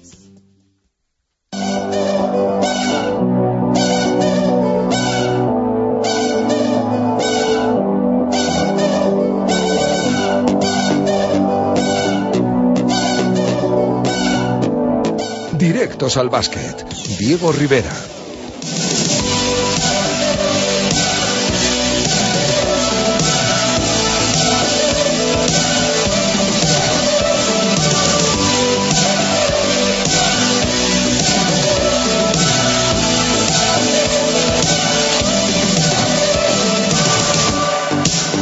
Al lío. Ribe, ¿qué tal? Muy buenas, ¿cómo estamos? Hola, buenas tardes, ¿qué tal? Bueno, parece que al final lo de ayer, eh, ese no entrenamiento, entre comillas, del CB Valladolid se queda en broquita de, de Ricard Casas o en aviso, ¿no? A la, a la plantilla después de los dos malos partidos frente a Basconia y el anterior en Valencia. Sí, ya lo dijimos ayer que desde el club nos aseguraban completamente que no había nada raro, que no había temas económicos ni, ni nada por el estilo, así que bueno, nosotros evidentemente nos, nos fiamos nos, nos fiamos ayer plenamente del club y, así oye, y así era así fue todo y, era la verdad que Ricard Casas consideró que era mejor una charla con sus jugadores en el vestuario que un entrenamiento normal. Yo sí que es verdad que, en ese caso le doy la razón porque que a veces eh, sirve de más dejarla sirve, sirve un poquito más dejar las cosas claras, eh, incidir en los errores, ver las cosas que los jugadores sepan en, en qué están fallando, aunque sea con el vídeo y que lo vean in situ, que los entrenamientos en pista y mejorar alguna jugada más, que de eso hay tiempo y hay muchos entrenamientos durante la semana. Perder un entrenamiento eh, para esto me parece que no es perderlo, sino que sirve eh, bastante. O sea que, bueno, eh, charla para aclarar todo, para que no vuelva a pasar eh, el mal rendimiento del equipo en los dos en los dos últimos partidos, perdiendo por 30 y por 50 puntos, porque bueno, no se puede estar contento, evidentemente. Yo lo repito lo que dice ayer, lo que decía ayer. Eh, no me creía el discurso de bueno, yo ni nadie, el discurso de Ricard Casas tras la rueda de prensa, tras el partido en la rueda de prensa en Pisuerga del domingo. Era imposible y es imposible que un entrenador de Liga CB de primer nivel eh, no esté enfadado con sus chicos cuando pierden en dos partidos por, por, esta diferencia. O sea que tenía que estar enfadado, era lógico, y lo ilógico era ese, ese discurso, y al final se ha visto que, que, el entrenador les ha metido en el vestuario y, y al final ahí les ha dicho todo. Eh, esperemos que hayan quedado todos los errores claros y ya sí a partir de ahora entrenamientos normales del equipo en doble sesión para ya así preparar con todas las de la ley el partido ante la Bruseador el fin de semana. Centrados en ese partido Manresa, ¿no? Sí, partido este sí muy importante y, y de los que podemos considerar eh, de la liga del Club Baloncesto Valladolid. Es un equipo que el año pasado descendió en lo deportivo, eh, al final eh, sucedió como con el Club Baloncesto Valladolid hace dos temporadas, se ha mantenido en la Liga Endesa porque no ha, no pudo subir ninguno de los equipos de Liga Lev, o sea que bueno, es un equipo hecho eh, también eh, no desde el principio para CD, también tardaron un poquito en la confección de la plantilla y desde luego que ayer hablábamos de eh, de los presupuestos de la Liga Endesa CB, el último era el Club Baloncesto Valladolid y creo que el tercero por la cola o cuarto por la cola era Manresa, o sea que estamos ante dos equipos de la zona baja de la tabla, dos equipos llamados a pelear por no descender, porque este año repito, lo he dicho en alguna ocasión, este año sí que va a haber descensos, uno seguro y veremos a ver si dos. Pero bueno, este año no va a pasar lo de, lo de otras temporadas, así que son dos equipos que, que tienen que salir a ganar, que tienen que lograr la victoria, porque sí que es verdad que empezó muy bien Manresa con dos victorias en las dos primeras jornadas, pero lleva tres derrotas seguidas y bueno, es un partido en el que le puede empatar en, el, en la clasificación del Club Baloncesto Valladolid. Vamos a hablar con un exjugador del Club Baloncesto Valladolid, uno de los buenos, uno de los grandes, de los que dejan buen pozo, buen recuerdo y que ahora mismo es segundo entrenador de la Bruisador. Carles Marco, ¿qué tal? Buenas tardes, ¿cómo estamos? Buenas tardes, bien, muy bien. Me imagino que contentos por allí, ¿no? Porque las cosas van mejor que la temporada pasada. Bueno, sí, un poco más contentos. Es verdad que las últimas tres semanas que os estaba oyendo ahora pues no han ido del todo bien, pero sí que hemos empezado mejor mejor que el año anterior, que tampoco tampoco era difícil y bueno, pues trabajando duro como cada año para para poder hacerlo lo mejor posible y, y bueno y, y seguir en, en, esta liga tan competitiva pues un año más, ¿no? Os da suerte la administración de lotería, ¿no? Bueno, el año pasado a, de temporada, la sí. o sea que espero que sí, que, que este año nos, nos dé suerte para Eh. todo, para pero sobre todo para el baloncesto, ya no para que nos toque nada. Hablando de esa administración, Carles, eh, he podido ver el, el spot de hace, de hace un par de días que ha salido y buenos actores tenéis, eh, buenos jugadores de baloncesto, pero también buenos actores tenéis en el equipo. Bueno, sí, no se les da mal. La verdad es que, que bueno, que, que no está mal. La verdad es que el actor principal es el propietario del abruchador y, y bueno, él sí que, él sí que, que bueno, que lo ha hecho bien. Eh, en lo deportivo, ¿cómo, ¿cómo llega el equipo? Decías que, que bueno, con esas eh, últimas derrotas, pero imagino que sabiendo y, siendo conocedores de que este sí es un partido eh, importante, además jugando ahí en el Nou Congos, uno de los partidos marcados con rojo para ganar, ¿no?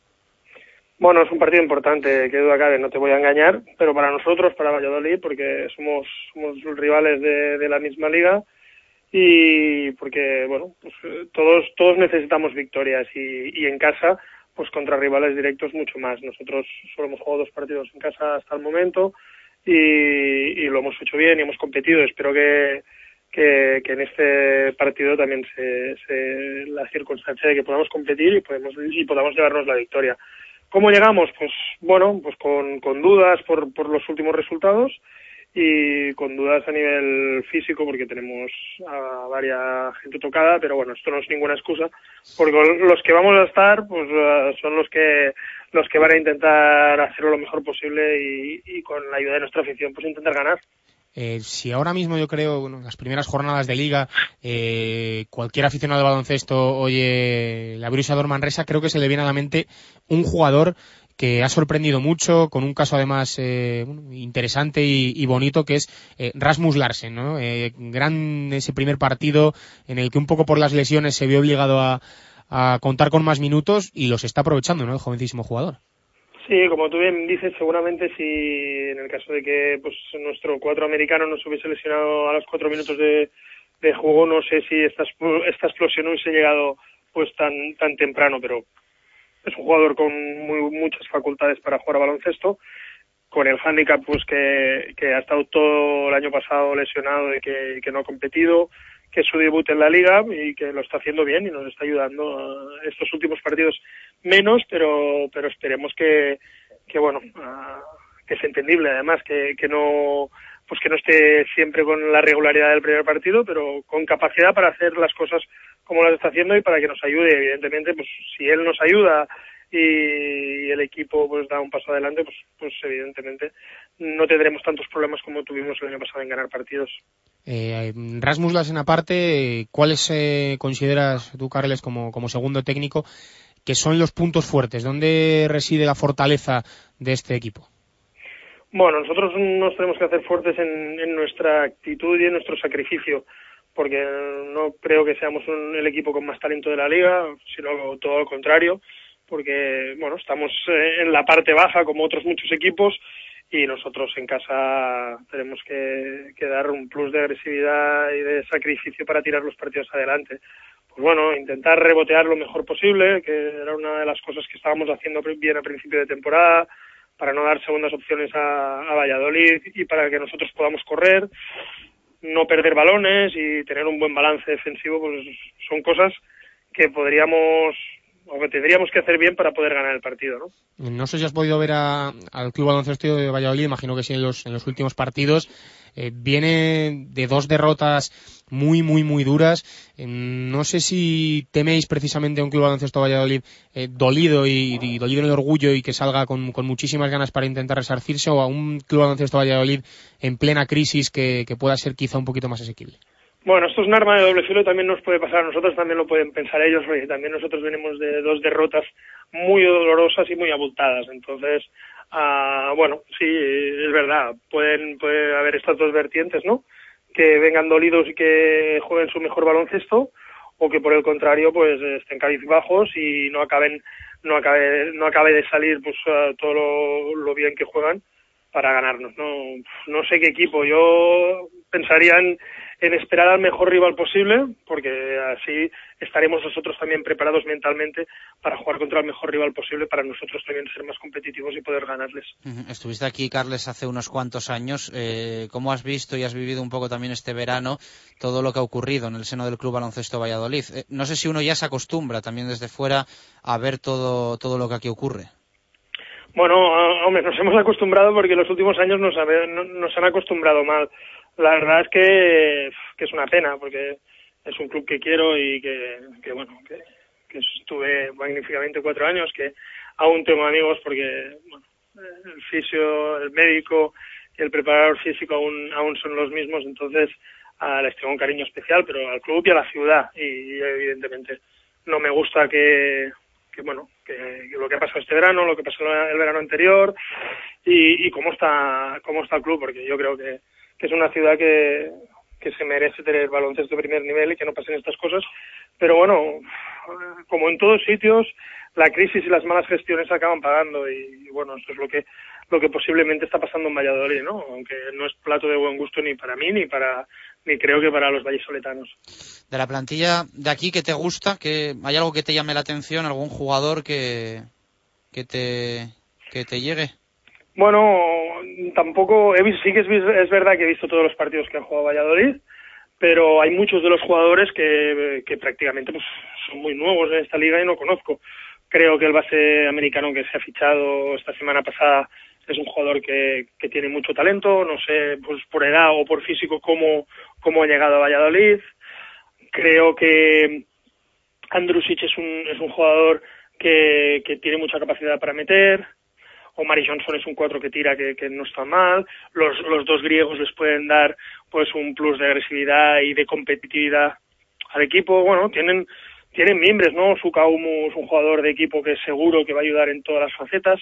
Tienen a Sinanovic que habrá días que estará muy mal, pero también habrá días que estará muy Sí, bien, ¿no? sí. Porque es un, es un jugador de 2.20 que, que el día que está fino está muy fino. Entonces, bueno, yo creo que, que todo esto juntado con, con un muy buen entrenador como tenéis, pues bueno, esperemos que mm, este, este domingo no, pero, pero que, que bueno, que puedan hacer una buena temporada. Tú lo has dicho, muy buen entrenador. Eh, no sé si te sorprendió que no siguiese Roberto González y, y bueno, eso te quería preguntar, ¿qué referencias tienes de, de casas? Bueno, me sorprendió porque Roberto lo ha hecho fenomenalmente. O sea, creo que, que- que ha sido increíble, pero no me sorprendió tanto porque creo, por lo que han dicho, yo tampoco lo conozco mucho, que es una persona muy lista y muy coherente en todo lo que hace y evidentemente, pues, claro, si las dificultades del club a- a- pueden hacer mella en su, en su vida privada y en su vida familiar, lo entiendo perfectamente y ya lo dijo él antes de que, de que, de que fuera entrenador del primer equipo, entonces ha sido consecuente y coherente, me parece una persona muy lista, y ya te digo que lo ha hecho muy bien y que es una pena, ¿no?, que no tener a un gran entrenador en esta liga.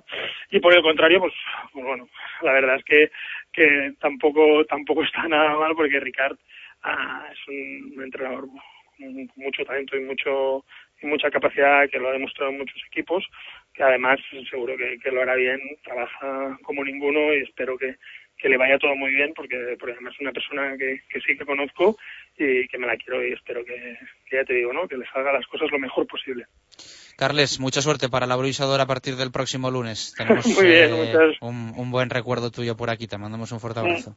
Igualmente, muchas gracias. Las palabras de Carles Marco, que es el segundo entrenador de la Bruisador, que va a ser el próximo rival del Club Baloncesto Valladolid. A ver si se puede conseguir la primera victoria, lejos de Pisuerga, Sí. que yo creo que le daría muchísimo oxígeno al equipo. ¿eh? Muchísimo, muy necesaria sería, ya digo, ante un rival directo y, y gran tipo Carles Marco y, y gran jugador. ¿eh? En su época eh, aquí en, en Valladolid, yo recuerdo que era uno de los jugadores que, que más me, me enganchaba y más me gustaba cuando, cuando iba hace años al, al pabellón.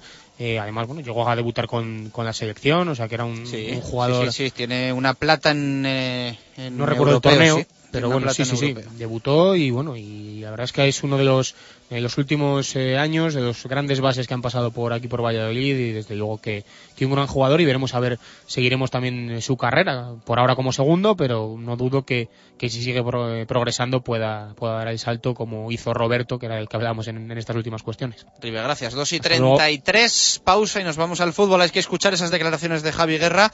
Ojito a lo que ha dicho el malagueño y también tendremos tertulia.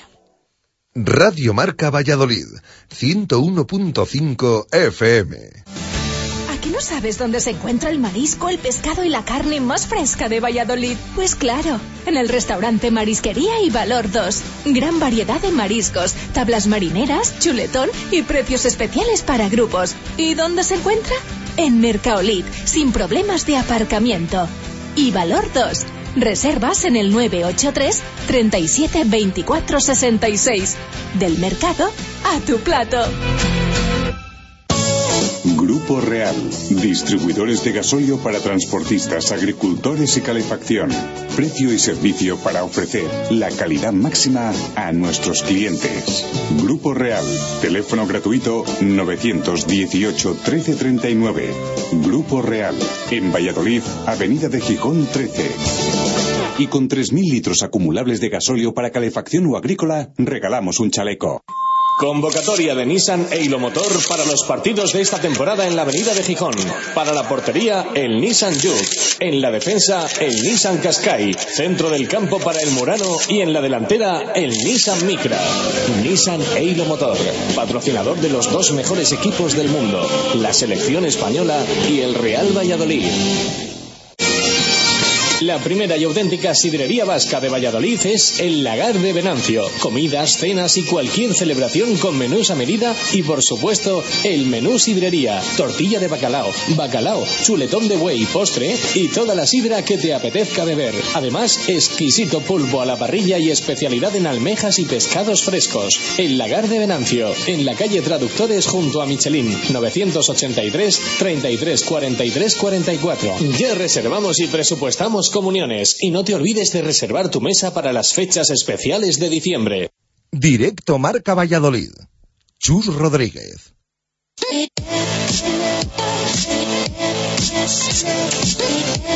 Subidos en un Nissan Daylo Motor, concesionario Nissan en la avenida de Gijón, nos vamos al fútbol.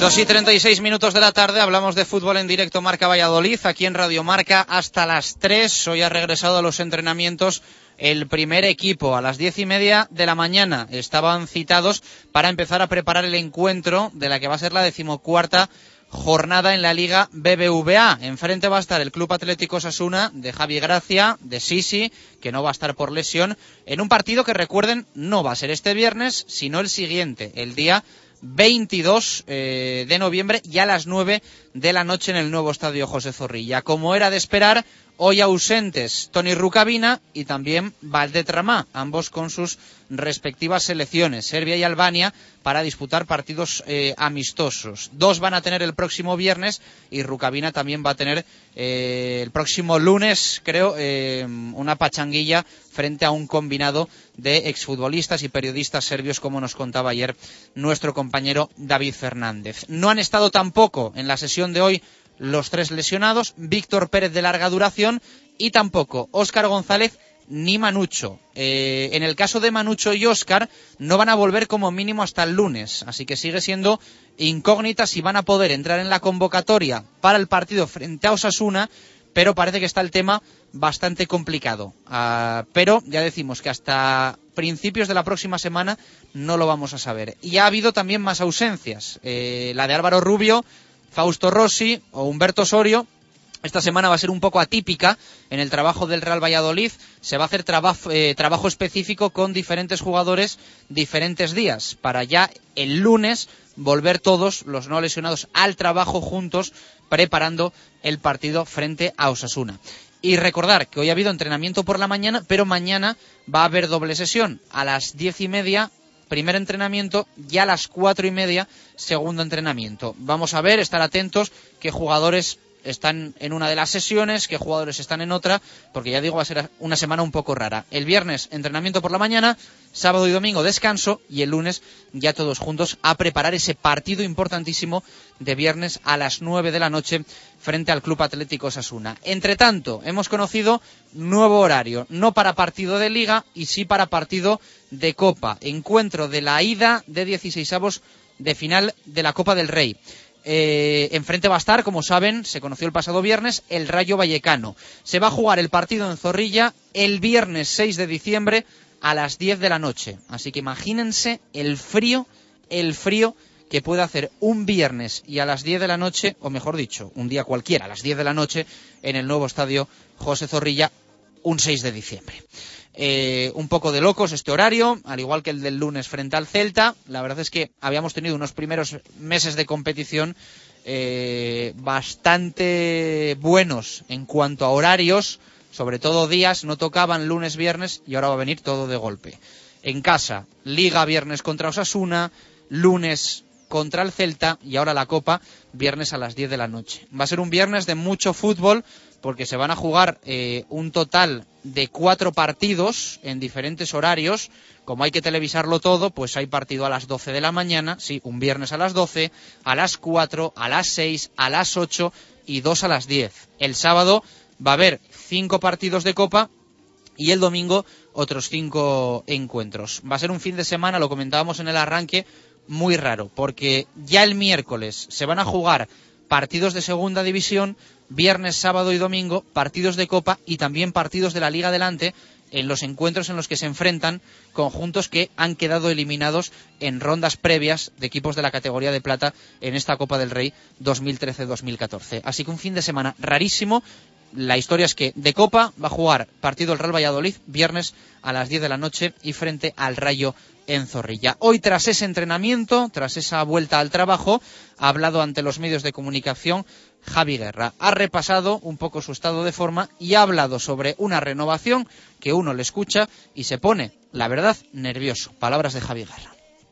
Eh, yo creo que, estoy en la parte alta verdad de, de, los goleadores nacionales, bueno, muy contento también, pero pero con los pies en el suelo. Eh, eh, es verdad que estoy en buen momento y, y bueno, tengo ganas de que, de que algún gol pues sirva para que el equipo o ayudar a que el equipo gane y consiga una victoria, pero bueno, eh, a ver si, si cambia la racha y, a nivel personal, pues la verdad que estoy bastante contento porque, porque sigue la racha voladora y esperemos alargarla, ¿no? ¿Cuál es la clave para que estés marcando tanto por esta temporada en este inicio?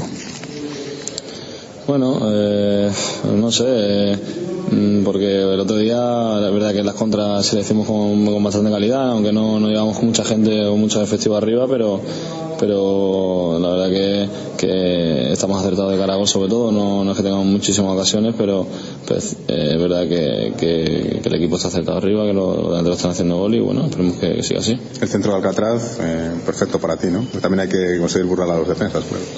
Sí, no, pero es verdad que, el centro es buenísimo porque además de bastante lejos, no es de línea de fondo y, y de ahí pues eh, es bastante difícil sa- sacar el centro y, y que vaya con, con tanta fuerza y, y es verdad que mm, yo hago un buen gesto, un buen remate de cabeza, pero, pero el balón viene con, con suficiente fuerza como para yo eh, amortiguar el, el golpe y, la verdad que tengo suerte de conectar un gran cabezazo, ¿no? El otro día os llevasteis la sensación que al final la victoria estuvo más cerca de vuestro lado que el de Valencia. Yo pienso que sí, eh, sobre todo la segunda parte, ¿no? Eh, quizás esos 20 últimos 20 minutos, el, bueno, el Valencia eh, tenía hasta miedo, ¿no? Eh, eh, es verdad que tenía la presión del público le afectó, yo creo, a su juego y, y los jugadores estaban un poco nerviosos y nosotros, pues, eh, fuimos a por todas, intentamos buscar la victoria. Al final se consiguió, pero, pero yo creo que el trabajo fue buenísimo y, y el equipo, a pesar de que un puntito eh, seguimos en esa zona eh, complicada, debajo de la tabla, pero es verdad que, que- que a nosotros pues, nos dio mucha confianza y sobre todo moral, ¿no? Además de los goles, eh, estás haciendo otro trabajo sucio muy importante físicamente, estás mejor que nunca. Sí, eh, verdad que, eh, ¿quién lo diría? Después de, de este verano, ¿no? De- de- del, del verano tan complicado que tuve, ahora con la lesión esta de pubis y, y tal, es verdad que me encuentro en un buen momento, toda ayuda, psicológicamente eh, hacer goles pues siempre eh, parece que, la- que no te cansas y, y que te motiva y tal, pero es verdad que, que me encuentro bien, me encuentro cómodo y, y también al jugar el otro día no, pero jugar de segunda punta yo creo que a mí me beneficia y, y bueno, está dando sus frutos. La confianza del entrenador también ayuda. Sí, está claro que, que cualquier jugador ¿no? que tenga que tenga la confianza del míster pues eh, ayuda y esperemos que, que siga así y yo cada vez cuando me toque pues intentar, intentar devolverle esa confianza y, y a ver cómo va la cosa. El club confirma que quiere renovarte. ¿Qué noticias tienes al respecto? Ninguna. eh, lo que pasa es que bueno a mí eh, es algo que no cuando metí 29 goles en segunda nadie preguntaba si renovaba, que me quedé en segunda división jugando. Eh, el año que subí a primera división, subimos a primera división, perdón, nadie dijo si había que renovar a Javi y ahora no es algo que yo eh, tenga encima de mesa, pero, pero tampoco es algo que me vaya a volver loco, ¿no? Entonces, eh, terminando contrato y tal, pues eh, no tengo ningún, ningún problema. Yo es verdad que lo estoy dando todo con, por el Valladolid y va a ser así hasta, hasta el 30 de junio. Con este ritmo goleador eh, vas a llamar la atención, la estás llamando ya de otros clubes. Eh, ¿Esperas que puedan llegar ofertas? No, eh, eh, espero pues terminar bien, terminar bien, eh, que sigan las cosas bien, jugar todo lo que pueda y, y ayudar a mi equipo a- hasta final de año en lo que pueda, ¿no? Y luego pues en verano a ver qué pasa.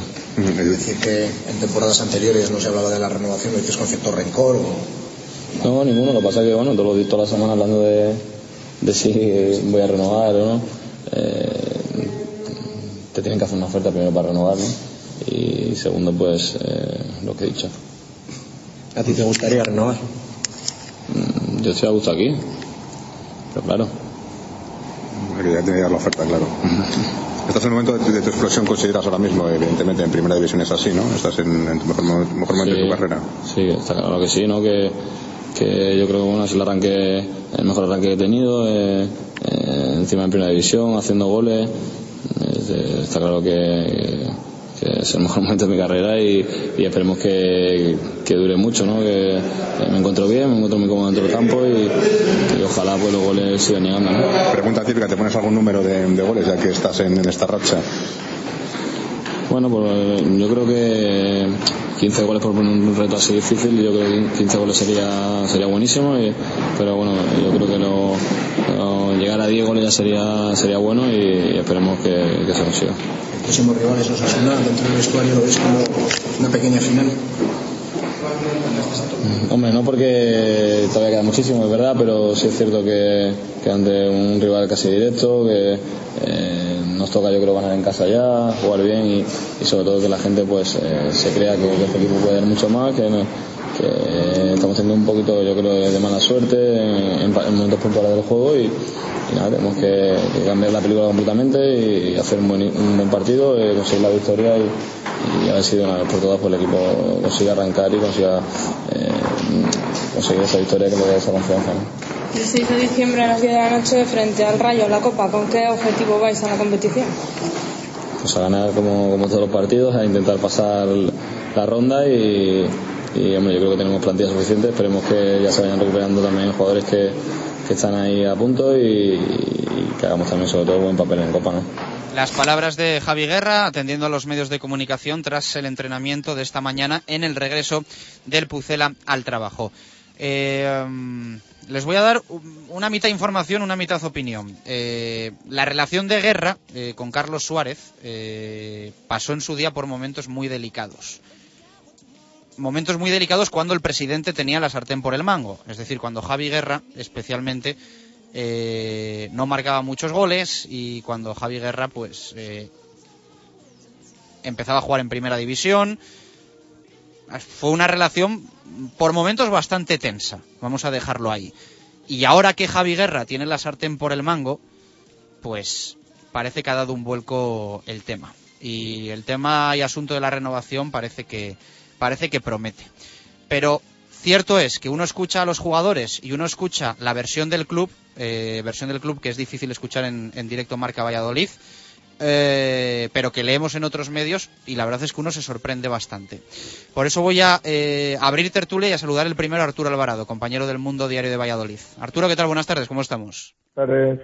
No sé si te sorprenden algo las declaraciones de Javi Guerra. Hoy te leemos también en el periódico hablar sobre la situación de Víctor Pérez. Él habla de que económicamente ahora mismo no hay un acercamiento que desde el club eh, sí que se reconoce, ¿no? Sí, parece que, bueno, tampoco es raro que haya versiones divergentes en las negociaciones, ¿eh? porque, bueno, lo que a uno le puede parecer medio lleno, al otro le parece medio vacío. Uh -huh. eh, está claro que hay jugadores como Guerra que no han podido salir en estos cuatro años, unas veces porque el club le ha retenido y las otras porque las ofertas no han satisfecho lo suficiente. Pero está claro que en estos, en estos tres años, este es el cuarto, eh, sí que ha habido apuesta por Javi Guerra. Eh, el problema está en que, bueno, el año pasado pasó por ciertos problemas, le afectaron psicológicamente, pero este año ha salido a flote y la verdad es que siempre ha sido un jugador importante para el Real Valladolid. Yo creo que sí que ha estado valorado. El problema quizá es que se podía haber hecho antes, pero bueno, es muy relativo. Si Guerra el año pasado acaba mal la liga y este año no marca ningún gol, pues entonces eh, si se lo hubiese renovado dos o tres años, pues hubiese dicho que ¿para qué se hace esto? Esto es como la bolsa, nunca sabes cuál es el mejor momento para comprar y vender y ni siquiera el mejor broker eh, acierta siempre. Yo creo que mmm, en el caso de Guerra, yo si fue, estuviese en su lugar, pues quizá esperaría a ver cómo me van las cosas porque puede atraerse equipos de más fuste, pero claro, imagínate que al final del año no marca nueve goles, también qué, qué pasa contigo. Igual ni siquiera le interesa al Valladolid, entonces pues bueno, yo creo que él está El problema, Arturo, yo, yo, te doy opinión personal, es que igual ya tiene algo. O sea, es, es cierto que realmente posible, no sí. se puede hablar ¿no? hasta el día 1 de enero, pero al final hay equipos que siempre han estado ahí. Bueno, yo voy a decir uno claramente, como el Getafe, sí. que además es especialista en fichar a jugadores a golpe de talonario libres, y al final, pues, sí yo creo que puede, no, puede haber ahí un, un, compromiso de mm, si no sigues allí, aquí vas a tener tu hueco. El kilo de goleador nacional se cotiza caro, está muy es obvio, y aunque tenga 31 años, es un jugador que se ha cuidado, que tiene fuerza, que es inteligente, que está haciendo un trabajo físico bestial porque está defendiendo, está atacando, está jugando sin balón perfectamente. Yo creo que es un jugador muy interesante. Eh, que tenga algo hecho es posible. En estos años, desde que lleva aquí, es el jugador por el que más ofertas han llegado, pero ofertas de verdad, no esto de intereses o uh -huh. que han preguntado a un representante o tal. Ha tenido ofertas de América, de, de, Estados Unidos, de México, de, de ligas asiáticas, de, de España. ligas del, del, este de Europa y también de España, efectivamente. Ha habido tipos que se han interesado por él. Se ha llegado a interesar el Zaragoza, el Español y, como decías antes, el Getafe. Sí, sí, no, y alguno, y alguno más, ¿eh? eh y alguno más, sí. Ángel Velasco, ¿qué tal? Muy buenas, ¿cómo estamos? Bueno, pues no sé si se nos ha quedado por el camino Ángel Velasco. Voy a saludarlo otra vez. Ángel, ¿qué tal? Muy buenas. Hola, muy buenas. Ahí estás, ahí estás. Eh, ¿Qué opinión te merece lo de lo de Javi Guerra? No sé si has podido escuchar las, las declaraciones. Sí, las escuchaba antes un poco en, en la página web que daba la opción y ahora escuchaba un poco aquí con vosotros. Bueno, pues no sé, pienso que son las declaraciones un poco de Javi Guerra de, de estos últimos tiempos. Yo creo también el año pasado abierto el mercado de invierno cuando se rumoreaba mucho con la llegada de Adrián Colunga y con su salida a, a Villarreal en concreto. Las declaraciones son, son muy parecidas. Javi Guerra ha dado mucho al club. Hubo épocas en las que él se quiso ir, que a lo mejor eh, tuvo opciones para irse y, y, no pudo hacerlo porque el club no quiso o las ofertas que había no satisfacían la, los intereses del club.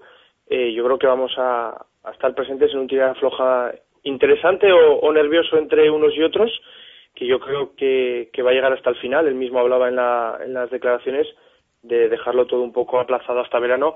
Es cierto que, que no, yo creo que no será así, sino que se llegará a una decisión mucho antes, pero bueno, como te decía, yo creo que vamos a vivir mucho nerviosismo en, en ver dónde acaba Javi Guerra, si renueva o no renueva, si se va, sobre todo por este magnífico inicio de temporada que está haciendo. Luis Alberto Vaquero, Deportes 4, ¿qué tal? Muy buenas. Hola, ¿qué tal, Chus? Saludos Yo a Arturo y Ángel también. Sé que tú andas un poquito más liado con trabajo y demás, no sé si has podido escuchar a, a Javi Guerra, pero eh, bueno, pospone renovación, pospone decir algo sobre este tema para empezar porque dice que no le ha llegado ninguna oferta. Quería preguntarte un poco tu, tu opinión sobre, sobre el beleño.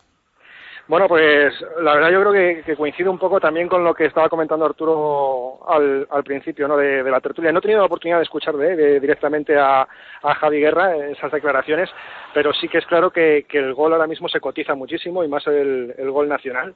Y, y, bueno, la verdad es, eh, es entendible también ¿no? la postura de, de Javi Guerra, ¿no? el querer esperar a ver qué es lo que pasa de cara a un futuro y que no es, yo creo que tampoco sinceramente, no creo que sea tampoco malo para, para el Real Valladolid. Eh, creo, además, sí es verdad que, que, ha sido un jugador siempre muy valorado en el, en el Valladolid. Todas las temporadas, ha sido la temporada pasada tam, también lo fue, lo que pasa que no tuve ese acierto de cara a portería el que está teniendo este año. Y las temporadas son muy largas. Eh, lo que hoy es blanco, dentro de dos días eh, tiende a tener un color más gris y a lo mejor dentro de unas semanas incluso más negro, ¿no?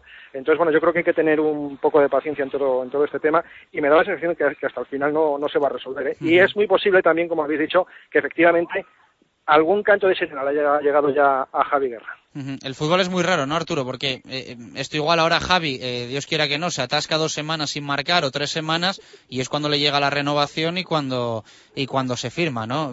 El fútbol es un poquito un poquito raro para estas cosas. Lo que te decía, que esto es como la bolsa, que lo que está arriba puede estar abajo en dos días porque es impredecible.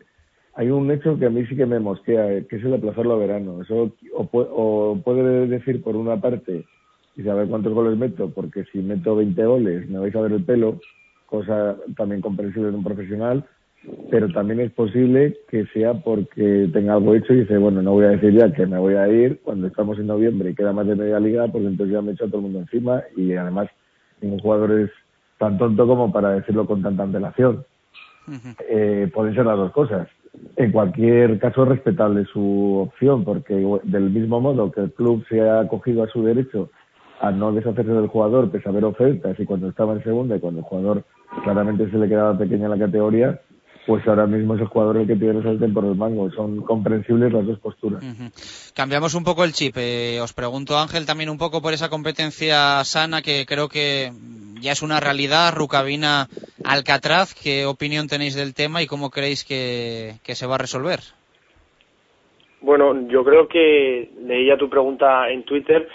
Yo no sé, creo que es una encrucijada ahora mismo decidir entre uno y otro. Es cierto que Alcatraz hace un partido sublime el otro día, eh, tanto por el gol como por la asistencia. Yo creo que era un poco lo que se le exigía porque hizo una pretemporada muy buena y, muy positiva, pero también basándonos en las declaraciones de Juan Ignacio Martínez en la rueda de prensa, la verdad de que el colombiano entraba por la falta de Patrick Ever y, la necesidad de tener un futbolista importante a balón parado. Yo creo que, que la confianza en Rucabina sigue siendo un pelín más alta que, que en Alcatraz, porque como también el entrenador decía en, en Mestalla, eh, ha sido injusto su salida porque la regularidad que estaba mostrando era, era muy alta. ¿Va qué? A mí la verdad es que me, me cuesta ¿no? Eh, ver un poco que, que Alcatraz esté por delante de Rucabina. Eh, coincido totalmente. El otro día en Valencia hizo un gran partido. hay que tener también quizás en cuenta las circunstancias en las que estaba el Valencia y, cómo jugó. De, todas, de todas formas y de cualquier manera, eh, yo creo que Rucabina sigue estando un pelín por encima de, Alcatraz. Eh, fundamentalmente, defensivamente, creo que Rucabina da más prestaciones que, Alcatraz. Ofensivamente, sí que es verdad que el colombiano pues parece que, puede estar un puntito por encima, lo que pasa es que tampoco es, eh, está muy lejos Rucabina, ¿no? En esas incorporaciones, siempre que hace por, por la banda también, pone también muy bien los balones. Yo creo que es demasiado pronto para, para decir que Alcatraz igual esté un poco por encima de, de Rucabina. A mí yo doy mi opinión también, yo creo que al final Tony Rucabina te, te aporta un poco esa regularidad y, y quizá Alcatraz el punto de, revulsivo. Arturo, ¿tu opinión? Bueno, de entrada eh, quiero decir que ojalá tuviésemos este debate en, todos, los puestos, ¿no? Sí, sí. Eh, qué pena, entre comillas, es el estar diciendo dos jugadores de calidad, dos internacionales y a ver quién es titular. Eh, ojalá pasase esto en el extremo izquierdo, por ejemplo, que es justo lo contrario. Sí. Yo creo que de entrada, hombre, no podemos eh, hacer... Hoy, hoy nos decían muchos oyentes, perdón Arturo, Everta a la izquierda y Rucabina con Alcatraz en banda derecha.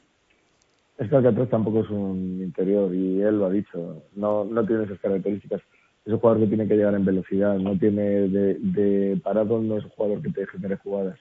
En mi opinión, eh, hay cosas que te da uno y te da otro. Yo creo que tampoco podemos hinchar mucho el sufle de, de Alcatraz por una sola actuación Está claro que tiene unas prestaciones, que lo que ha hecho el otro día es de sobresaliente, pero ahora se trata de ganar la batalla de la regularidad.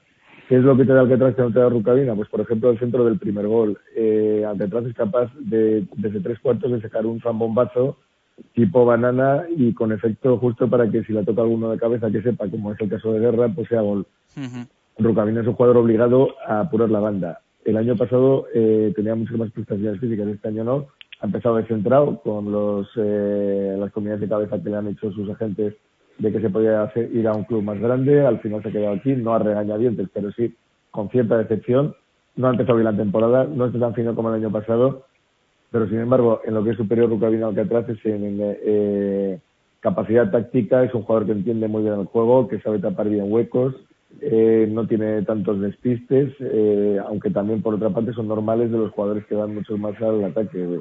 Recordemos, eh, Maicon, Alves, Roberto Carlos han sido, son laterales sublimes y había que guardarle las espaldas porque, claro, cuando tienes un lateral con prestaciones casi de extremo, pues es otra forma de jugar y hay que hacer unas ayudas diferentes. eh, de todas formas, dicho esto, yo creo que Alcatraz sí que se haya ganado el puesto y los galones, por lo menos para el próximo partido.